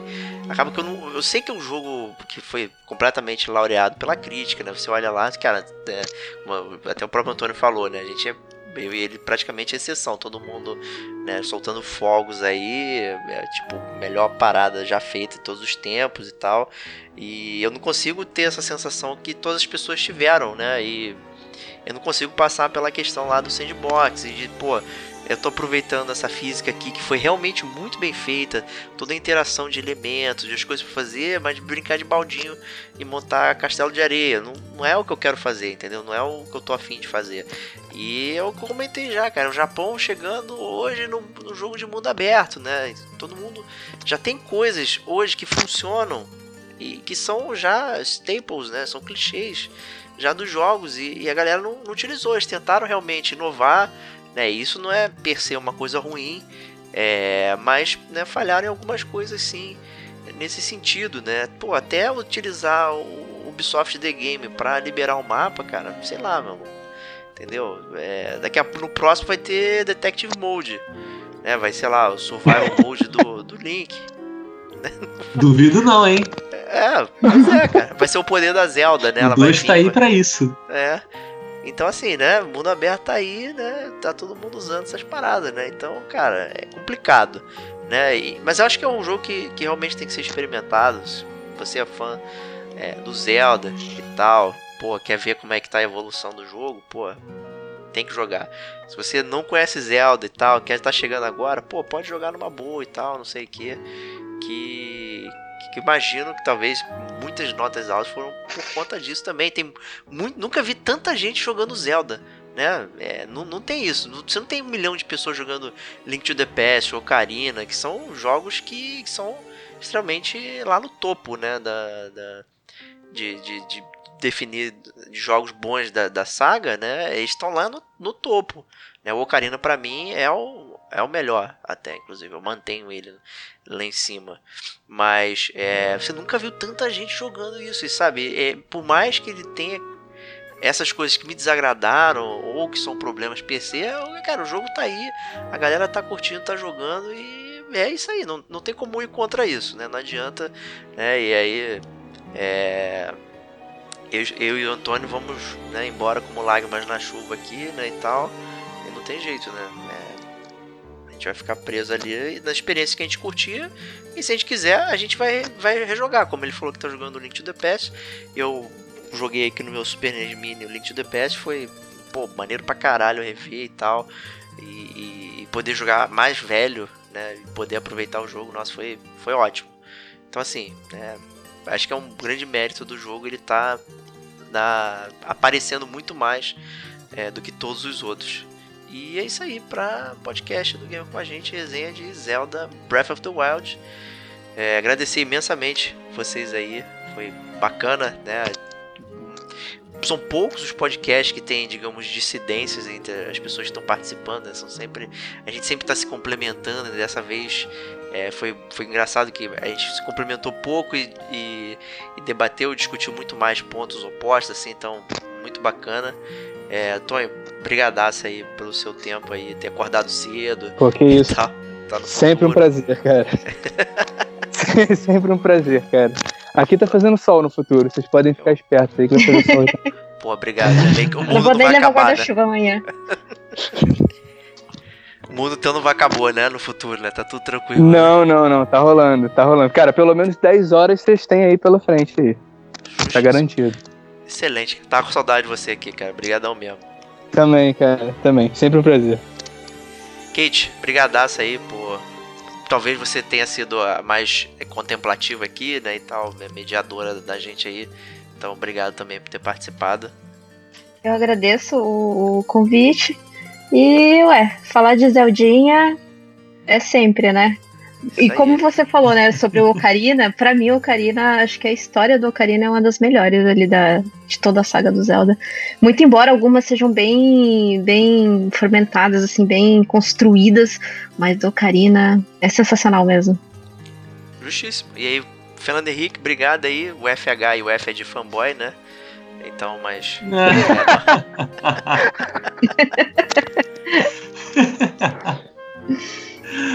ah, qual é? Eu tentei ser. ser.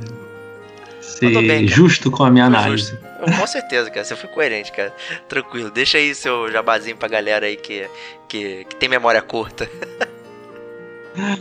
Bom, é, primeiramente, obrigado pelo convite, né? Estamos sempre aí para falar dos joguinhos. É, quem, quem tá lembrado aí, né? Recentemente eu tava aí falando de Outer Wilds e, e de Sin City.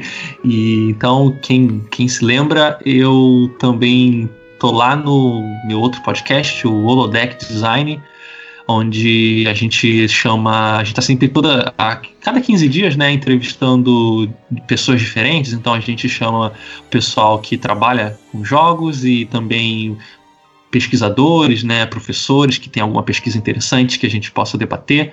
É, o, o último episódio que a gente lançou foi com a Juliane Andreso, que trabalha na Cat Nigiri. Ela fez a trilha sonora do Necrosphere e do Kim, que é o novo jogo do estúdio que vai sair agora em outubro, agosto, alguma coisa assim. Então, é, se tu né, curte é, música chiptune ali, synthwave, a gente falou muito sobre isso. Na edição ali eu coloquei as músicas do Necrosphere e do Kim. Tá bem legal então a, a, a conversa. E muito obrigado então pelo, por ter me convidado. E quem quiser também me acompanhar aí pelas redes, eu tô no Twitter como Fernando underline HC underline. Que eu acho que da última vez eu errei eu esqueci de falar que tinha um underline no final também. Mas é, é isso aí, galera. Valeu. Então é isso aí, minha gente. A gente se vê na próxima semana. Um grande abraço e até lá. E nosso mestre platinador estará de volta aí das boas férias dele aí. Então a, a dupla dinâmica estará de volta.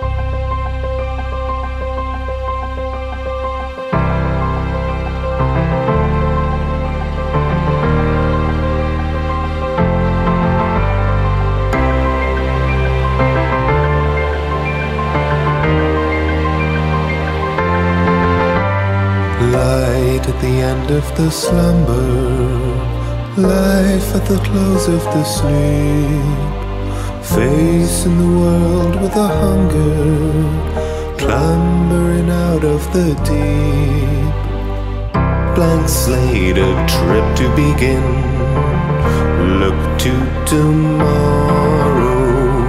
Clean plate, a fresh little wind. A road to follow into the wild, into the vast, into the beauty emerging at last, into the wild, into the fray, up and away.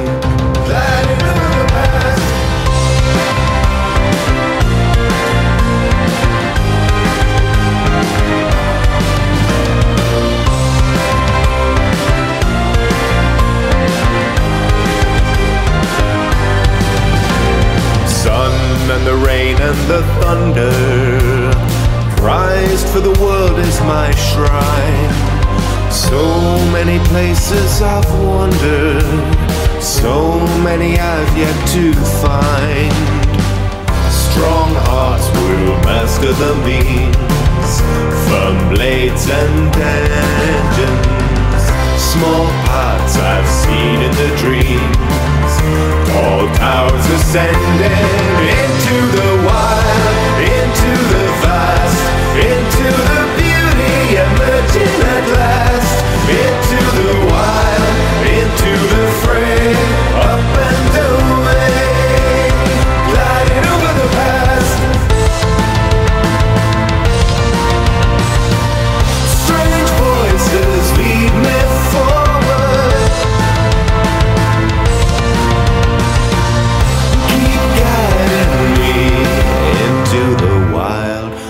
take a stand. Pin of the river, souls of the sands, wings on the wind, stone on the skin.